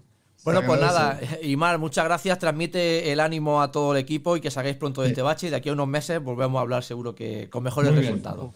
Muchas Muchas gracias. Gracias y Dankeschön. Ya, Bitteschön. Hasta luego. Mucha suerte. Muy bien. Hasta Gracias. luego. Gracias. Pues hasta Saludo. aquí la, la charla que hemos tenido con Imar. Mm, La verdad Qué que interesante, ¿no? eh, esto último que ha estado comentando es justamente lo que estábamos diciendo. Es que va a colación, eh, a Eh, colación José, del sin- Saralático. sin transfer- la pregunta era sin transferencia a nadie, ¿no? Bueno, yo eh, Mm, no. no había que No, haberlo no. metido Ya, en ningún no, no berenjenal. caído, no caído, no he caído, no he caído, no he caído. no hay que- Carlos. no- no hay que dar nombres, no, muy Te lo garantizo, te, te lo juro que no le. pre- no, porque Para empezar, porque no conozco la. eh, ignoro la respuesta del interlocutor. Entonces, yo Sí, le he hecho una pregunta desde la inquietud mía de hablar con un director deportivo de máximo nivel que nunca he podido tratar con ellos. ¿Qué, qué, qué- qué valora él a la hora de hacer una elección de un perfil determinado? Pues lo ha clavado. valora mucho Luego, luego, Jesús, el, Luego el la respuesta ha ido rodada. Pero. Sí, sí, sí. no, es, Pero- que, es que- pero- es que ha dicho, dinos esto. Y parece que ha sido guionado. no, pero, pero, pero sabéis perfectamente que no. No, pero luego, ya. eh, él al principio, al principio de la entrevista lo ha dicho. Dice, yo no entiendo cómo dos equipos de Liga CB han expulsado a, a bueno, han hecho a sus entrenadores a, a la jornada 4, por ejemplo. Sí. No, la verdad es que yo eh, pensaba, me venía a la cabeza eh, y no había que meterlo en ningún berenjenal, por supuesto, aparte del tiempo de haberle No, dicho, no. tú nunca ficharías a Yasique Vicios. Es, así de claro. No, no, está claro. No, hay que hacerlo. La escuela balcánica no va con él. Está claro. Me ha parecido muy interesante, se nos han quedado un montón de nombres, que haberle preguntado también por Oscar, eh, Oscar da Silva, a ver qué, qué Mm. opinión tenía él. No sé, muchas cosas se han quedado ahí, pero bueno, ha dejado la puerta abierta a una segunda oportunidad. Yo creo que ha sido súper Esto, interesante. estado muy bien, muy eh, chula, eh, muy esto chula. lo, que- lo que os dije de que necesitamos lo- las segundas partes con, con Sí. invitados, que eso Este- es este- una cosa que hay que hacer. Este Bueno. es muy claro. No, no, la verdad, y yo, muy interesante, Jesús, lo que has preguntado. ¿eh? La verdad es que, que- que muy bien. Y que Sí. además es claramente magnifica su modelo. Es que es su modelo. Estamos viendo, Aito es justamente como él ha dicho, aparte entre otras muchas cosas que tiene el maestro. Eh, Israel vemos que va por el mismo camino. Y ahora mismo no recuerdo, lo bueno, tuvo a Pedro Martínez también como entrenador, si no me equivoco, Sí. que más o menos va igual. Al final coincide con lo que nos ha dicho, con lo que ha demostrado en todos estos años. Y, continuidad. y y- continuidad y- en sus y- y es muy interesante ver cómo todos los entrenadores que vienen que provienen de aquí, ha hablado de, de Pedro Caís, por ejemplo, Pedro Caís es un entrenador muy similar también al perfil de, de entrenador que busca que busca Aymar, por ejemplo. O sea, todos los entrenadores españoles que van hacia Alemania, por ejemplo, están regidos por el mismo perfil, que es el perfil que, que, que él dice. O sea, que está bien, la verdad. Pero además ha hecho una- un, matiz muy interesante al final con el tema de que la, la responsabilidad compartida. Claro. Eh, cuando, por ejemplo, hemos visto y estamos acostumbrados a ciertos clubes donde hay entrenadores donde son omnipotentes. Mm. Él, él lo ha descartado esto, omnipotentes. O ficho Bueno. con plenos poderes de decisión o no ficho. Eh, Mourinho, Nah. eh, casos de estos. y- Bueno, y, y- Ivanovic. ¿eh? y, Y si las cosas y, vicios. si, y si salen las cosas bien es gracias a mí, y si salen mal es que sois unos inútiles. No, pero Eh, el- lo peor. efectivamente. es lo que hemos hablado es- siempre es- y creo que tiene toda la coherencia del mundo. Al final, si no fichas tú como director deportivo, por supuesto, validando lo que te dice el entrenador, ¿qué ocurre cuando al- en febrero quieres echar al entrenador? Porque te has comido aquí a cinco o seis tíos que a lo mejor que traigas luego no los quieres. Entonces tú tienes que Claro, fichar como club. claro, viene club- con equipo hecho. sí, no, claro, yo quiero que mi filosofía sea esta, estos son mis jugadores, busco un entrenador Mm. fiel a esa filosofía y si luego me sale mal, pues si traigo otro siguiendo esa línea, le van a servir Mm. los jugadores. Bueno, hay, hay un, un caso, un caso práctico este año que es el caso de Frankie Ferrari, jugador de Ara Manresa, que estaba en Zaragoza con la idea de Martin Schiller, eh, echan a Martin Schiller, viene Porfi, que no se lleva nada bien con, con Ferrari, y Ferrari se va, y es un buen jugador, ¿eh? Pero es este caso, justo ese caso. Claro, pero en este caso ha sido uno, pero tú imagínate que tienes que echar a cuatro o cinco jugadores y de equipos de, de Euroliga con esos sueldos. Es un, es un dineral. Es un dineral. Es. No, no, no puedes, no puedes. Entonces No ya, puedes, pero, pero yéndolo un poco a ello, a, a- a lo que ha comentado Imar, ¿no os viene un poco a la cabeza el debate que hemos tenido hace dos o tres semanas respecto a Chus Mateo? Es decir, ¿no os viene un poco a Mm. mente de que desde el Real Madrid hayan eh, puesto la figura de Chus Mateo como entrenador, liberándole de muchas de las responsabilidades que antes sí tenía asignadas Pablo Lasso? Lo, descargándole, decir, bueno, tú vas a ser el entrenador, pero la responsabilidad y el peso de la confección de plantilla y probablemente del devenir de la temporada la vamos Sí, sí. a subir nosotros. Sí, sí, aquí tienes tu equipo, aquí tienes tu equipo, entrénalo. No te presiones en exceso y si vienen mal dadas, te vamos a intentar eh, apoyar hasta que el tema sea pues, eh, Insostenible. de alguna forma Sí, sí. insostenible. Claro. Por eso cuando surgieron esa- esa- aquellos rumores y tal, dijimos, hombre, no sería muy coherente que seas apostado por este chico sabiendo eh, lo que te estás El- jugando. Con El marronazo que, tomas. le viene encima, claro. Exacto. Mm, cuesta creer que se lo vayan a cepillar a las primeras de cambio. Y oyendo ahora lo que acaba de comentar Imar, pues dices, pues encajaría perfectamente esto que él ha explicado. Decir, a ver, tenemos una estructura, tú vas a ser el responsable de la parcela técnica, totalmente del primer equipo, pero vamos a trabajar coordinadamente y cada uno en su, en su ámbito de responsabilidad. Sí, sí, asumiendo. eso. Y aquí tu equipo, ¿te ves capaz de entrenarlo? Sí, vale, pum. Claro, está. es que Y yo- parece ser que, parece ser, parece ser que les está empezando a funcionar. Yo lo que veo que la, que la estructura de un club no puede funcionar de otra manera. Ahora, tú lo que puedes hacer como director deportivo, si el entrenador te dice, eh, mire usted, necesito un 5, pues tú como director deportivo que tienes el mercado controlado, tienes que ir con una lista de 3 5. Mira, aquí tienes estos Y tres, se- ¿cuál quieres? Y si económicamente se puede, se puede. Por y si no se puede, pues no se Y puede. aparte, a- a- hablamos del caso de Imar, que es quizás una de las personas que tiene más contactos de Europa eh, por todo lo que ha conseguido, por el scouting, por redes. O sea, si una persona puede hacerlo, es él, al final, claro. Esa que es otra de las preguntas que se nos han quedado, ¿no? Yo le quería preguntar cuál es el día a día de, de Iván Ojeda como, como eso, como en este caso como scouting, ¿no? Ya no director deportivo, que, que- sino como scouting de tener el mercado controlado, qué mercados controlas. Y ahora mismo mañana te viene eh, Israel y te dice, mira, necesito un 4 porque se me ha Eso es. lesionado uno. ¿Tienes algo en cartera? No sé, este tipo de cosas, y a mí me interesaba mucho haberle preguntado. Qué bueno, ¿eh? Qué bueno. no debe tener horas suficientes el día para este hombre. ¿eh? Por lo que ha explicado, eh, es- es- eh, son mentes brillantes, ¿eh? porque abarcar tanto eh, No, y, y- y de forma eficaz y durante tantos años mm, tienes que tener algo diferente al resto. Y, tra- y trabajar para hoy, para mañana y para pasado mañana. Tiene un proyecto de futuro. O sea, no tengo de solucionar el próximo ganar el próximo partido, sino que Sí. tengo de ya trabajar para el año que viene, con quién encuentro el año que viene, quién trabaja bien, quién puede mejorar. Es que es Pero muchas teclas a tocar. to- eh, detectar talento no es fácil. ¿eh? No, en No es absoluto, fácil. es lo más que- difícil. Tienes- Hay que ser bueno. difícil. ahí está la clave. Es lo más difícil, es muy fácil ficharlo cuando ya está Fichar- Fichar consolidado. al mejor del momento lo hace cualquiera. Claro. Hasta en el PC Basket. Claro, Sí, este, sí. este hombre ha nombrado jugadores eh, que están ahora mismo están en, en la NBA o que están en equipos de Euroliga y no los conocía nadie. Es, hablamos, por, por llevarlo un poco al fútbol para que la gente no entienda, es como un bonchi, ¿no? Eh, Sí, sí, eso muy- es, bueno, eso sería. Fichar a la estrella, si tienes dinero, lo puede hacer cualquiera.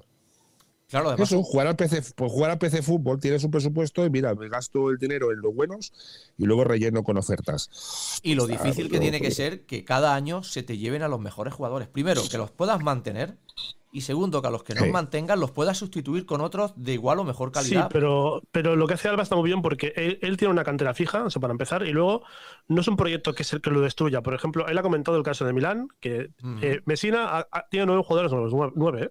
Eso no puede ser. Sí, Eso es no una plantilla entera. Es que es muy complicado. Menos el utillero y el médico. Claro. Los restos nuevos. No, hablamos del 70% de jugadores nuevos. Es una locura. Es como empezar año cero otra vez. Es casi nunca vas a hacer nada. Pero Milán es un club con urgencias. Imagino que es un grande de Italia, un campeón de Europa y quieren llegar ahí cuanto antes. Los equipos italianos están como locos. Claro, pero el debate estaría en qué figura tiene más peso o debería de tener más peso e importancia en, en- en la estructura de un club. ¿La del entrenador o la del director deportivo? De cara a un presidente. Yo creo que 60-40. 60 para el director ¿Hacia- deportivo. hacia quién? 60 para el director deportivo. Eh, según, el, según el club, creo yo. Porque si, si, el, si el club maneja a la par director deportivo y entrenador, bien. Pero si tienes un Mourinho del turno de entrenador, claro. Porque entonces el pues- problema creo que el, el club no está bien dirigido. Eso es, la claro. sección. Es- claro. Eso es, justo esto. Claro. Porque eh, estamos hablando de nombres como Bradovich, Messina, eh, Mourinhos, etcétera, O sea, que eh, no, Ivanovic no también era igual. No- tienen tienen un- un- una trayectoria y, digamos, una acreditación tan alta de prestigio Sí. que no quieren que un director técnico de un perfil, bueno, lo que son los directores deportivos, medio, interfiera en su labor. Bueno, Mm, vamos a ver. Los tenemos ahí, los tenemos ahí, son mis amigos. Incluso quiero que sea mi colega para echarme unas cervezas con él. Pero al final vamos a fichar el que yo quiera. Sí, pero déjame que te puntualice una cosa. Eh, hablas de director deportivos de, de perfil bajo. Creo que en este caso, Imar Ojeda, yo creo que No. es- estamos hablando de la élite. Es decir, tú ahora No, no, mismo. no, sí. mm, Es élite, pero a Aymar Ojeda le pones a Itudis, por ejemplo. eh, Estoy poniendo un ejemplo Al azar. primero que viene a la No, no, bien, bien. ya- ya- bueno, Pues todo, todo lo acapara Itudis. Eh, y, y todos los que estamos fuera y no vivimos el día a día de lo que es el funcionamiento del club, pensaremos que lo que sucede ahí es producto de Itudis. No, no, no, no, que detrás no hay un trabajo eh, de club. Eh, por eso Sí, digo pero- que hasta qué punto los clubes le dan el valor que merece la figura de un director deportivo, porque realmente un director deportivo competente eh, puede facilitar mucho la labor de su equipo de trabajo en la cual hay que integrar al entrenador. El entrenador forma parte del equipo de trabajo del director deportivo. Pero No, sirve. NBA, el general manager eh, General manda más manager. o, que- o tanto que el entrenador. O sea, es Carlos el equipo es, es- es la figura clave. Unidos, el general manager es Dios, más que el entrenador. Jo. El entrenador es Dios. el- el Eh, el, general manager es el, es el, El el Pat Riley de Dios. turno, sí, Pat Riley, que es Claro. perfil, ¿no? Claro. Pero claro, Sí, es sí. que un entrenador, un entrenador cuando tiene mucho poder y mucha, eh, ¿cómo se llama? Eh, mucha sabiduría yo creo que ya de pasar a general manager. O sea, es, es, es, es joder, un, un Ettore Messina ya, un tal, es ya entrador, entrenar cada día y el ritmo y el corazón y todo. Ya tú tienes que pasar al despacho ya y a mandar Claro. por encima de todo. Pero es que tú O sea, fíjate lo que estás nombrando, eh, eh, Ivanovic, eh, Mesina, es que son jugadores, perdón, son entrenadores que ya deberían de, de dar un paso a la derecha, no van con, con- con los tiempos modernos, son entrenadores antiguos. Es que el parece que el no general va por manager sería ahí. un retiro. No, yo creo que el general manager manda más que un entrenador. O sea, el entrenador es prácticamente el. Es el, es el director comercial y el otro es el, el- el- el director, el, el gerente de la Bueno, empresa. es un eslabón más. Sí, sí. Es el gerente sí, sí. deportivo. De- debería ser así, debería. Pero convendréis conmigo de que en los grandes transatlánticos europeos, a ver, el, el- el director deportivo de, yo qué sé, del Anadolu, yo desde mi ignorancia no lo conozco. No, ni tú ni nadie. Y Nadie, el del sé que, o sea, el del Fenerbahce creo que era un italiano que trajo, Ah, sí. no me acuerdo ni de su nombre, pero sí, me sonaba de que era italiano, pero al que conozco es Obradovich. Bueno, bueno, Y ahí bueno. tú dices, ahora no sé, qué- la- la- no- un tal italiano, un italiano, pero estamos hablando, pero, y del Tú- Madrid, de los cinco mejores equipos. Alberto de los Herrero, cinco, ¿no? de Sí, los sí, cinco pero- mejores equipos, de los cinco mejores equipos que hay en España, ¿quiénes son los directores deportivos? Bueno, te podía decir alguno, no, mira, yo, Bueno, pues, yo, yo me- yo me seguro, Jordi Martín y Madrona. No, hay más, es que hay somos más. la Peña, conocemos al Vale. de la Peña. estamos hablando de- del Barça, Mario Bruno el del Barça Fernández. también lo conocemos, ¿eh? claro. Luego tenemos Faltaría también, más. no, eh, eh, el de. Pamesa. No, el de Pamesa, no. ¿Y el del Obradoiro quién es? Moncho El- Fernández. eh, eh, en Pamesa ¿Moncho no- Fernández también es el director deportivo? Bueno, algo comentó él, ¿no? Que los fichajes lo, lo buscaba. Bueno, él con su equipo técnico. Hmm. Pero serán, serán uno, es que es diferente. Es un club tan pequeño quizás que es uno. O sea, Claro. tengan director deportivo. En Baskonia, en Baskonia, eh, Querejeta toda la vida. Querejeta, no sé si sigue estando, pero llega Que Querejeta es otro nivel. Vale, otro pero nivel. David- Fue el primer David- director, el primer director eh, deportivo que hubo profesional en España, más conocido igual que los entrenadores. Hmm. Que de un sello. Joder, ¿cuántos argentinos han pasado gracias a él por España que luego han sido figuras mundiales? Sí, sí. Luego hay, hay clubes que apuestan por binomios. Por ejemplo, es que creo que Unicaja eh, son Cabezas y Berni, creo que son los dos, o algo así, es que no me acuerdo.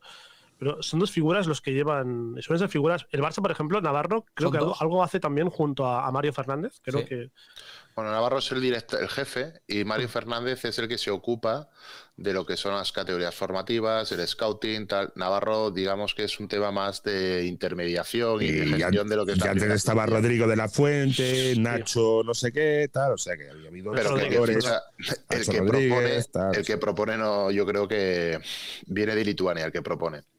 Y Navarro Sí, dice, vale, sí. Tú mismo. Sí. Eso es una impresión desde fuera, pero por ejemplo en Virtus de Bolonia tienes a Oscariol, el director deportivo del Mónaco, que ha hecho buenos fichajes, eh, jamás sale en la prensa de todos los equipos. Es una figura, yo creo, infravalorada Muy infravalorada e importantísima. e infrautilizada, casi me atrevería a o decir. no, por o no lo sabemos. clubes. Sí, sí, Yo creo que pero- el problema pero- que pero es más bien poco conocida.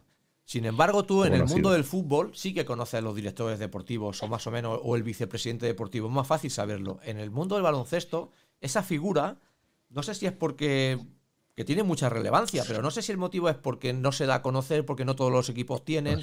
O por estructura del equipo. O por estructura, club. claro, lo Porque que no es hablaba un club Adri. que pueda gastarse un gran dinero en un profesional que El se Obradoiro no puede tener un director técnico, un director deportivo. El no sé qué no puede.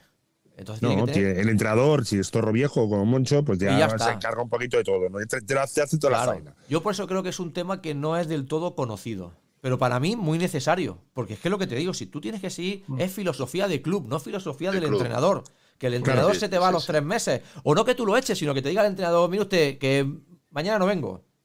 ¿Y Sí. qué haces con lo que te ha fichado él? Lo que le sucedió a Burgos, por ejemplo, el año pasado. Por ejemplo, ¿qué haces si, qué haces si eh, eh, quién era el entrenador de Burgos? Eh, no, Burgos a Obra- ah, no, a- Paco Olmos, ¿no? Breogán, París a Burgos. con Paco Olmos. Olmos. Con Paco Olmos. Si Paco Olmos hubiese tenido de los 12 de plantilla 10 que haya fichado él ese año y el anterior, y ahora resulta que viene ya sí que Vicius, ¿qué haces con esos 10 jugadores? Te los comes.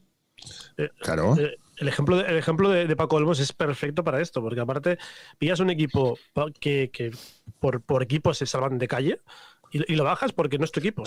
Es un equipo que no está hecho a tu medida. Sí, sí.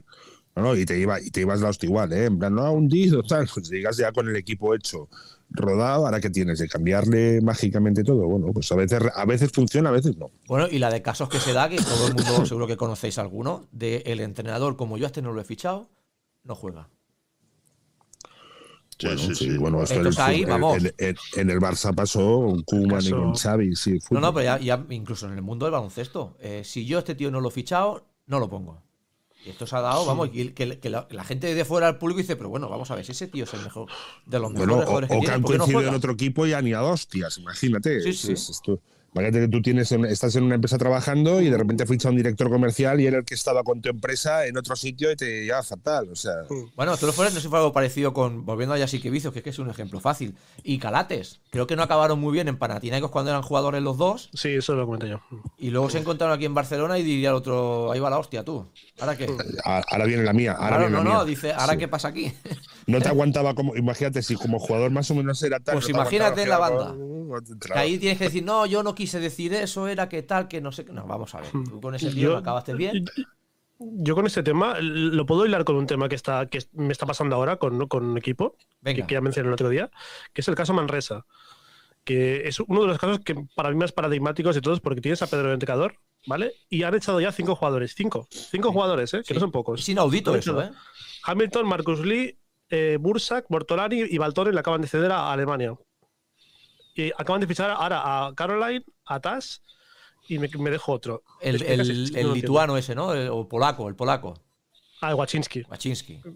¿Me explicas eso es- esto? Yo no lo Pero eso es no porque, pero eso es por el, por- quizá por el miedo, no por los resultados. Que quiero cambiar algo, quiero cambiar algo, porque claro, Bueno, para no pero irte al pozo. Está claro, para no irte al pozo. bueno. Pero este es un está- caso claro de que la apuesta es el entrenador, pero además es que él lo ha explicado. No tiene una varita, no, no tiene una pócima mágica. Eh, la, sí, la la- rueda de prensa del sábado fue, fue, fue demoledora. La rueda de prensa que hizo Pedro el bueno, sábado. fue dijo, demoledora, pero se echa de menos que los entrenadores hablen con tanta franqueza ante un micrófono, o sea, franqueza Fue dura, ¿eh? respetuosa, Fue dura. respetuosa. o sea, lo- dijo con claridad y transparencia. En plan, es lo que hay, es, que es lo que tenemos, no tenemos más. Claro.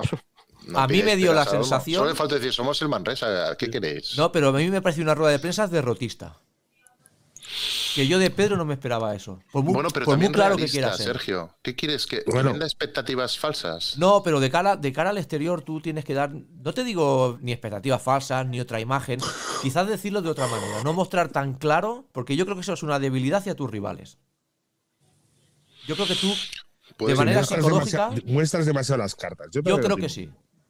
Yo creo que eso no tienes que hacerlo, todo lo contrario, el rival debe de pensar, todo lo contrario, Jolín, esto, no paran de perder partidos y mira qué moral tienen y cuidado cuando juguemos contra ellos, no sé, es, es tema psicológico. Tú no puedes ir de, "Bah, que esto no puede ser, porque yo ya me esperaba este resultado, la gente se sorprendió, yo ya lo, sabía. yo, yo lo decía más en el punto de los fichajes, porque fichan a jugadores que es que, lo que te he dicho yo, Pedro, Pedro no sé si, por ejemplo, el, han fichado a un estonio que se llama Tas, que es el pivot, que es un jugador muy flojo. Dices, ¿esto Pedro lo ha visto antes de ficharlo, por ejemplo? Es que no me cuadra, son cosas que no, digo, no, no puede ser. O sea, algo no cuadra Manresa, Tú mírate los cinco jugadores que ha fichado, a ver de qué, qué agente tienen. eso es otro tema también, el tema de la Que gente. igual dice, te quedas esto, pues te tienes que llevar a este. que Lo tengo suelto. Bueno, el- Pero el- funciona, el- van en pack. El presidente director comentado muchas deportivo del Manresa, creo que se llama Xavi, ¿no? Si no me equivoco. eh, suele fichar muy bien, ¿eh? Suele hacer este tipo de fichajes. Lo que pasa que en este caso, mira, no le está saliendo bien. Pero ¿quién conocía eh, el año pasado al. al a ver si me da el nombre, el Bakayoko, Ukeyueke, el que se ha ido al. A, a. A, a Mu- a Muneke. ¿Quién lo conocía? O a, o a Sato. Sí, sí. No, no, no lo han conocido, sin embargo, les dio un rendimiento, bueno, impresionante. Ha de Sí, pero- tener, de tener un, también confianza con la gente o tal, ¿no? O sea, Sí, sí, la pero- gente dice, oye, llévate este, que lo quiero promocionar, que es bueno, este Pues año estará habrá. barato, el año que viene, como juegue bien, este ya no lo Sí, puedes sí. mantener. Pues sí. Pasa, ¿eh? Y de este salido bueno, no Sí, conoce yo- nadie, Yo, yo lo digo en el sentido de que, de que Pedro, yo espero que no lo haga, pero que no se arte de- del proyecto de Manresa, porque es que Hombre, yo vi el otro día mucha desidia y, y no sé, es que me preocupa Manresa de verdad, lo digo en serio. porque- Esperemos que no. Yo, mira, yo eh, ahora se me está viendo la cabeza. Tenemos que intentar tener a Pedro aquí. No sé si podemos hablar a través del club, lo vamos a intentar. O no sé si Carlos, que tiene lo conoce, se puede hacer algo. Carlos, si tú tienes Hostia, mano por ahí. Pero vamos a intentar a ver, hablar con Pedro. Estaría bien que, no sé, ojo, igual ha llegado el momento que no le van a, igual no lo dejan entrar en los medios también, ¿eh? Por lo que por lo que pueda pasar. ¿eh? Está delicado ahora el tema, por eso. pero- Sí, yo creo que ahora es complicado. ¿no? Cuando las cosas van mal, Es se controla mucho. No te vayas de la lengua. tal, tal, tal. Y no tendrá ganas de exponerse mucho mediáticamente tampoco. Porque, bueno, Ahí en Manresa, la prensa, el Regioset y todos estos ya hacen un seguimiento. Bueno, eh, eh, eh, esto es, es lo, lo mismo que hablamos con, con Maradoiro, que, que dedican como, como tres páginas al básquet, básicamente. cada, o sea, cada es día, cada día, muchísimo. cada día, cada día. Sí, sí. Y si va bien, cuatro, y si va mal, cuatro más. Y si no pasa nada, tres. Lo que pasa que estos clubes, yo repito, claro, no lo estás viendo de cerca, pero tampoco se tienen que llevar las manos a la cabeza, ¿eh? Manresa es un presupuesto muy humilde de la CB. Sí. Que Lep, estas últimas Jesús. temporadas haya hecho algo realmente elogiable y digno Claro. de mención, no No es, lo- resta. no es lo normal. No, Exacto. no es lo- ni es lo normal ser el último, ni es lo normal estar eh, tercio para arriba. Yo creo, yo creo que no. línea. No iban por eh, volver a clasificarse para Europa, llegar a una Final Four. Yo no creo que los, los tiros vayan por ahí. El problema viene en el descenso. Ya vemos lo complicado que es la LEP. Y si ahora caes allá abajo, es, puede ser muy duro para Manresa otra vez. ¿eh? Pero es que estos equipos, lo han comentado alguna vez eh, gente que está vinculada a ellos, eh, como no aciertes en la elección, con un presupuesto tan limitado, tan ajustado, como no aciertes en la elección de esos melones por abrir, que Sí. muchas veces son lo que ellos traen, Te vas al pozo. te vas al pozo. No, no, Sí, sí, y puedes acertar un año. Viven en el alambre, viven en el alambre. No, no, puedes acertar uno, dos años. Hostia, y uy, Claro. el tercero, tal. Porque cada vez, cada vez estás más arriba del alambre. El alambre cada día está más alto. Es hostia muy cada vez difícil. más grande. Es muy difícil acertar cada año. Es Claro. muy complicado. Por eso complicado. van- va- suben y bajan, van variando, pero siempre hay una, una ramillete de equipos llamados a, Ascensor. a estar ahí, Ascensor. ascensores. Entonces, parece Suben, bajan, viene otro con mucha ilusión, dura un Sí, par de años, el equipo del a- año ahora, el problema es que la LEP empieza a dar miedo, porque la LEP Sí. ahora sabes que, que Andorra está muy fuerte, que Sí. está, está Burgos, está Estudiantes. Sí, está bien. Es que la, la Liga LEP se ha convertido en un- una liga ex ACBs. Clubs, prácticamente. Ah, pues el ¿Cuántos- 60% cuántos hay? Es- son ex ACBs, ¿eh? Ex 60, ACBs, 70. sí. Que todo dice, ostras, todos que merecerían estar ACB. Pero claro, no puede ser. Y Pues habrá que apostar también por la Leporo eh, como producto. Si cada vez eh, tiene más nivel y el más otro día lo competitividad, comentábamos. Pues ACB2. igual, igual, bueno, pues sí, ¿por qué no? Se Sí, comentaba por Twitter. mejores La, la mejor 1 y la juego. 2 de la, de la Liga Italiana de hace años. No, yo no quiero equivocarme. me- Vosotros que tenéis más memoria que yo, eh, yo recuerdo hace unos años tanto Manresa como, como el propio Juventud se nutrían de jugadores Leporo. No sé si Sí, recordáis, eh, había, vari- había varios Eh, jugadores. El mismo Birgander.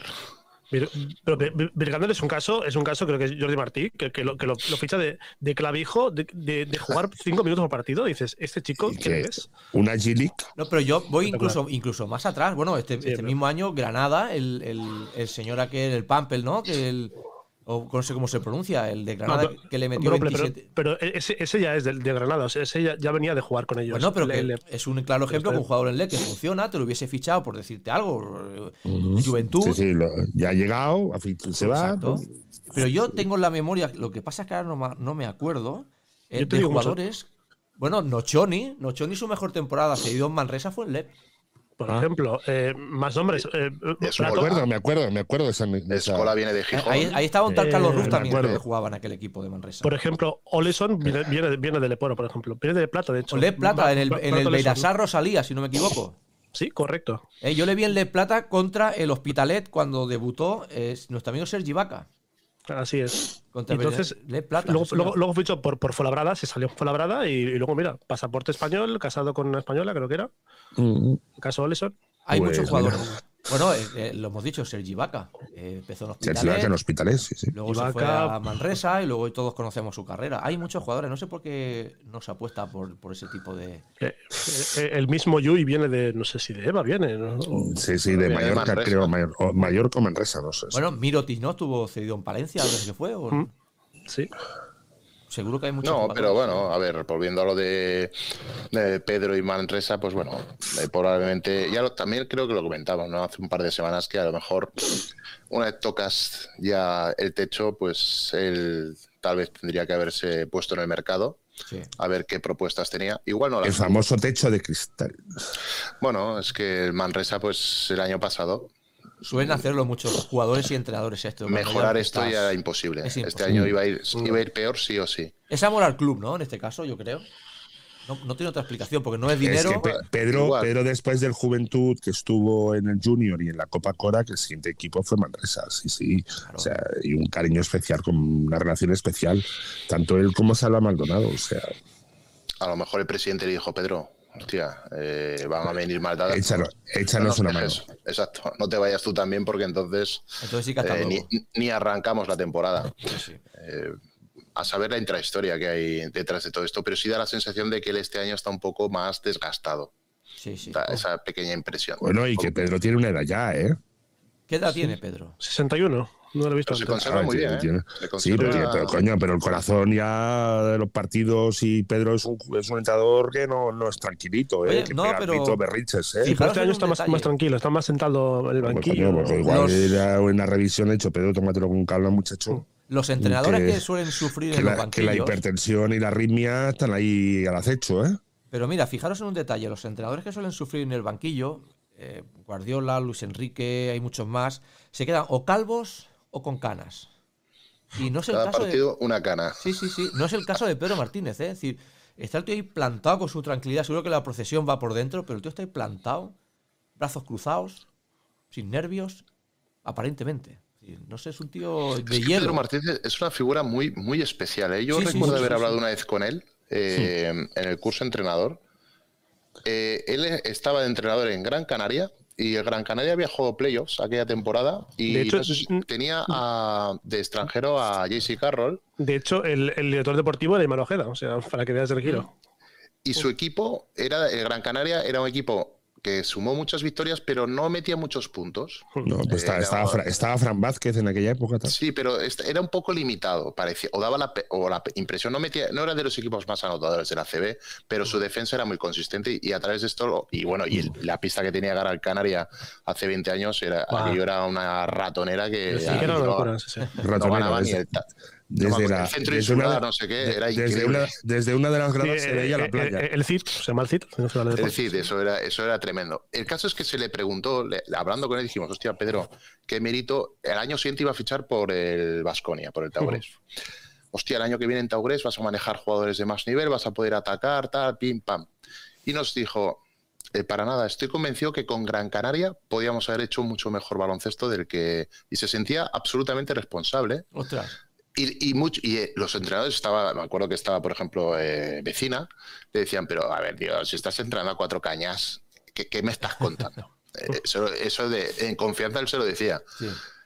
Y él decía que no, que no, que no, que es culpa mía que el equipo no meta más puntos. Entonces, a lo mejor ahora con Manresa, él realmente se autoflagela pensando que con lo que tiene en manos podría hacer mucho más de lo que está haciendo, cuando todos vemos que, que lo que tienes, colega, da para lo que da. Da para un equipo de. Eh, Bueno, pero da sí, para lo que da. Te estás enfrentando a élite de ACB que, a ver, tienen cuajo. Que no- que no Van a llegas, ganar. no No, llegas, no. Por mucho que tú te castigues a ti mismo, si el chaval no las mete, no las mete. Exacto. ¿Qué le vamos a hacer? De, de hecho, eh, eh, estoy mirando el equipo que tenía aquí en Gran Canaria, el, año este que tú, que tú hablaste con él, y pff, equipito flojo, ¿eh? Pero jugó playoffs. Sí, Y jugó metía poco. Pero él, él decía que podía sacarle más jugo a ese equipo ofensivo. Ofensivamente, digo. Y decíamos todos, hostia, Bueno, a eso se le llama convencimiento y lo demás son tonterías. Porque Bueno, chicos, ¿qué os parece? Nos quedan cinco minutillos de programa. Oye, le damos un pequeño repaso a esto que comentábamos antes de, de Liga Femenina. Eh, ¿no, ¿No os sorprende lo que ha ocurrido en el partido del Barça en la visita a Valencia? ¿Creéis Sí, que, eso, sí, sí, me- que eso es normal o que eso debería de estar prohibido? Alguien decía en el chat, es un accidente. No, no, tú no puedes perder un partido de 80 puntos. Sí, lo decía 70. Borges, sí. No, no puede ser. Es que esto alguien, alguien debería tomar cartas en el asunto. Oye, ¿qué pensará Ana Cruz, que es una estrella de nuestro baloncesto, que jugó ese partido? Eh, no sé, ¿qué opinión os merece? oye, ¿quién entrena al Barça femenino? Isaac Fernández. Fernández. Está yo lo, ve- yo lo veo como un accidente. Si el Barça va bien clasificado. No puede de ser un hecho, que este, este domingo volvió a ganar. A, De hecho, está- a- a Eh. Sí, pero, pero vamos a ver. Tú un accidente no es pierdes de perder 80 de, de puntos. 15. Correcto, de 20. Pero yo- eh, eh, está la liga, la liga preciosa, no lo siguiente, porque Es hay que no vi ocho equipos partido. empatados en primer lugar, prácticamente. o Sí, yo estuve viendo el Perfumerías Estudiantes, me pareció un buen partido. eh, Perfumerías siempre está a un nivel por encima. Pero luego el, el reportaje cuando vi, cien- cien- no quiero equivocarme, 120 y tanto a, a, a 30 y tanto, ¿puede ser o no? No, no, creo que fue 96 a se, 33 o a se- 36. se te ha Eso, cruzado perdón, con- perdón, perdón, sí, selección, 60, con- 60, 70. Igual te has puntos, sí. cruzado con la selección que le metió a un. a- No, no, ese también, me, me he a- confundido. Es decir, he visto lo de 120 y tanto. No, a- pero fue una bestialidad, ¿eh? Fueron 60 puntos o algo así, Sí, ¿eh? de eso, diferencia. sí, que uno casi 100 y el otro 30 y tanto. Sí, 96 a 33 o algo así. Esto, Carlos, estos partidos de 91 mini. 34. Estos 91, partidos de mini, 34, estos partidos de, de nuestro sí. entrenador Gorges. No, yo no. ¿Qué siente un Bueno. jugador en esa humillación, Carlos? O la- una jugadora en este caso. ¿Qué, qué te pasa por Yo la no, cabeza? y yo no he perdido nunca, sí. Pero debe ser nunca. terrible. Nunca, nunca. Nunca, nunca, jamás. Hombre, estando en la sí, peña, pero en la peña, ¿cómo va a perder eso? No, hombre, pero ni, digo, a ni en mejor el colegio, ni en el colegio. digo, a mejor colegio partido de cero- España yo en el Junior- colegio, en, en minibásquet he ganado 102 a 0, 116 a 4, pero, pero, pero perder eh, de 80 nunca, jamás, nunca, Es que debe ser terrible, ¿eh? nunca. Yo lo imputaría más, de hecho, que el equipo, ah, repito, han ganado. Es decir, yo creo que han hecho borrón y cuenta nueva y que el partido, primero, Valencia es un equipo muy vigoroso, Muy dinámico, muy joven. Joder, y, Y los otros que iban en- y los otros que iban con muleta. No, Carlos, se dejaron ir de esos partidos que sales que no vas a competirlos, te va maldas y te dejas ir, te dejas ir y te pasan por encima como aviones. Pero entonces ahí el entrenador tiene que decir cómo os dejáis ir, las 5 al banquillo y las 5 Junior que jueguen. Eso no, algo no te, pasaba, algo, estás llevando pasaba, ya, una camiseta del Barça. ¿Han jugado con las infantiles o con las cadetes? No, no, no, no, no, no, no, han, no, han jugado con el equipo. De hecho debutó, debutó la hija de Juan Carlos Navarro no en ese partido y jugaba Ana Cruz. Coño, Ana Cruz, eh, Sí, re- sí. rectificarme, campeona de la WNBA, si no me equivoco. Sí, pero. nada.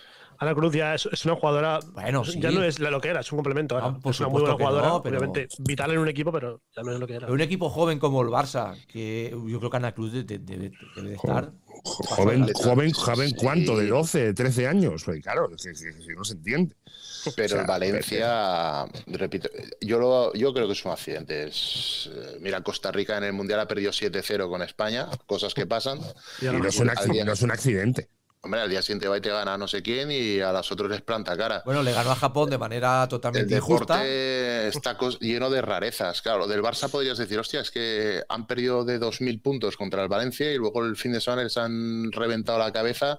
Otros no, se han rehecho, han tenido un mal partido. Es un equipo recién ascendido.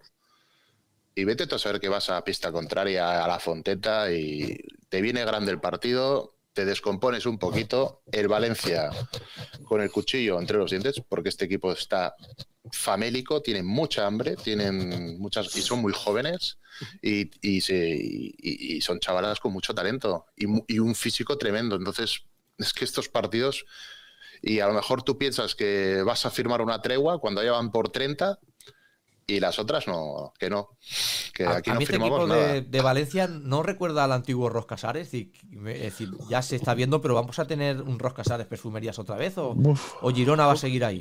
¿Cómo, cómo echamos de menos esto- estos nombres? eh? Rosca Salas, Hombre. Rivas, Rivas Futura, ¿no? Esto de equipo. Riva de- Futura, hombre. Riva Futura, madre mía. De equipos que, no eran, que no eran secciones, sino que eran Campus equipos promete. Yo pensaba que era una broma. Cuando o, Campus o. Rivas va hacia Madrid. El Dorna Godella antes que el Ros Casares, pero yo sí que veo en el Valencia, veo el Valencia Han puesto pasta Co- ahí, ¿eh? Como no le pongan freno a este equipo, Pues las favorito. próximas Sí. temporadas. Favorito este año. Cel- Celta de Vigo, Comansi, yo qué sé, ya me vuelvo más para atrás. ya. Pero son, son muy do- son, van a ser muy dominadoras estas, ¿eh?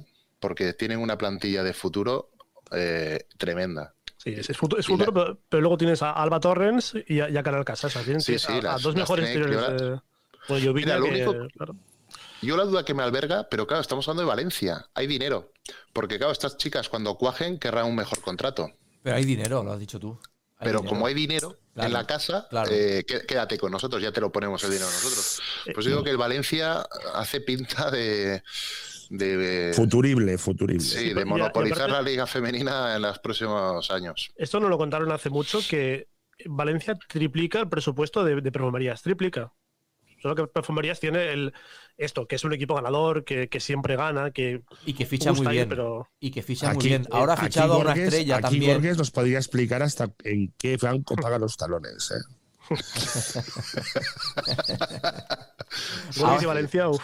Ahora creo que Perfumerías ha fichado, buena, ¿eh? ha fichado una americana, creo que ha ganado también campeona de la WNBA, una jugadora blanca.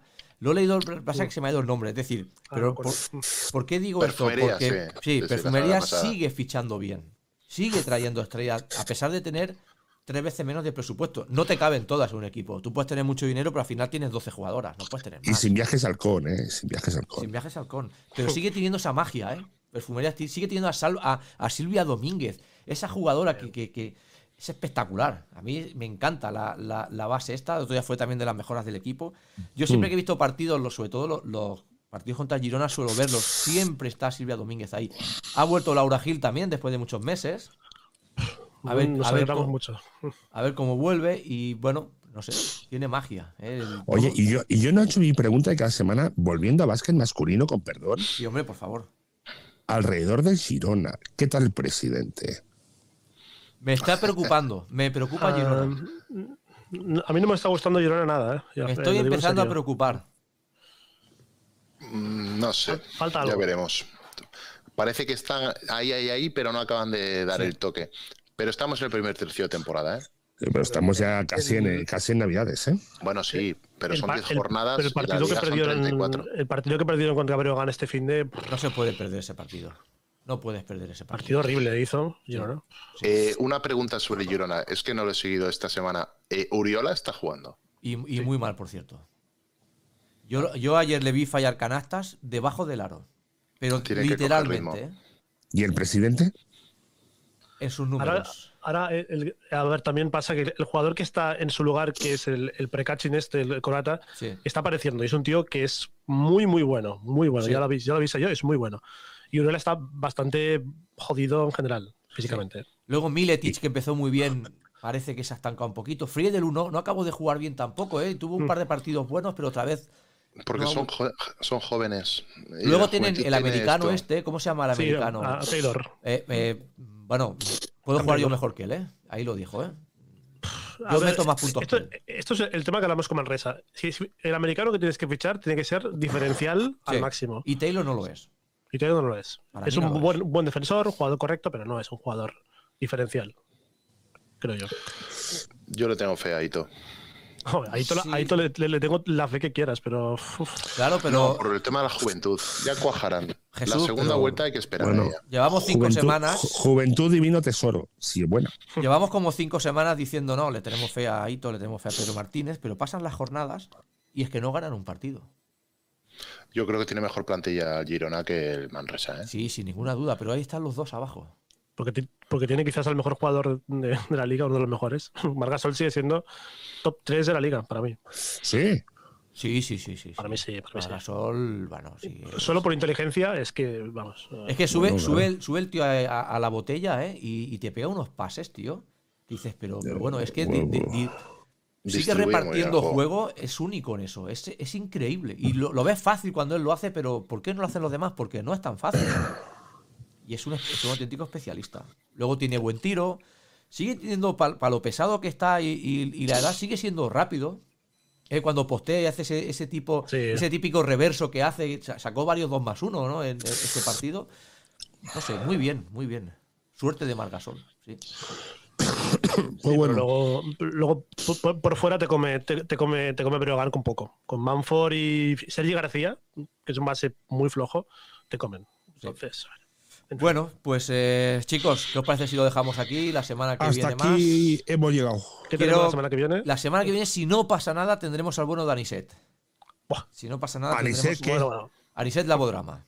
¡Oh! Si no pasa nada, tendremos a Aniset, que ahora está, está viajando de Costa de Marfil. Llegará a Málaga el lunes que viene, lo tendremos nosotros y justo al acabar la entrevista se nos va para Doha. Es decir, Joder. que- Qué paradoja, ¿eh? qué paradoja. Y justo, fijaros, fijaros dónde llega nuestro poder, que justo en ese impasse que está en Málaga va a estar aquí. Si no pasa Muy nada. va a estar con Muy bien. nosotros. Don Aniceto. Don Aniceto, Esto ya es nivel, Jesús, ya más para arriba yo ya no. Ya, no, pues este- sí, sí, sí. eh, el tema está demasiado, demasiado elevado. ¿eh? Ne- Yo, yo voy a, voy a hacer que lo que. bajar un poco No, voy a hacer lo que has dicho tú. Me voy a ir cinco minutos antes de que me echen porque es muy difícil superar lo de las semanas atrás. Es muy complicado. y yo voy a pedir mi dimisión. Siempre nos, queda, siempre nos quedará Carlos. Hombre, por favor, Carlos Él- tiene contrato el- indefinido. Él, eleva el nivel siempre. Una entrevista Carlos. Tener a Carlos aquí con nosotros ya es tener el, listón muy alto. A partir de ahí, lo demás viene rodado. ¿De qué? Lo demás viene ¿De solo. Haces de todo, producción, nos hace cuñas, eh, nos lleva a las entrevistas, nos pone el momento vintage. Carlos, el no director programa, el, director Carlos. arti- el director artístico. no tiene el, que hace, el que hace el atrezo.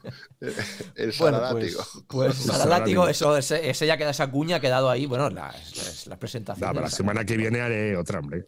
Claro. Haré, haré alguna chorrada de las mías. Algo tendremos. Ahora de cara a. Navidad, meta a Papá Noel de por medio. No sé, yo te doy Sí, ideas. sí, algo haré. Sí, sí, sí. A ver, a ver si encuentro algún, alguna, alguna eh, canción de Navidad de baloncesto. Seguro que la Alguna habrá, alguna Hombre, habrá. y tantos. Alguna habrá, alguna habrá. Bueno, chicos, Bueno, pues nada. chicos, un placer. nada. Y nos vemos la semana que viene. Venga, venga. Venga, hasta la abrazo, próxima. Un abrazo, un abrazo. Adiós. Dios, Dios, Dios, Dios, Dios, Dios, Dios, Dios.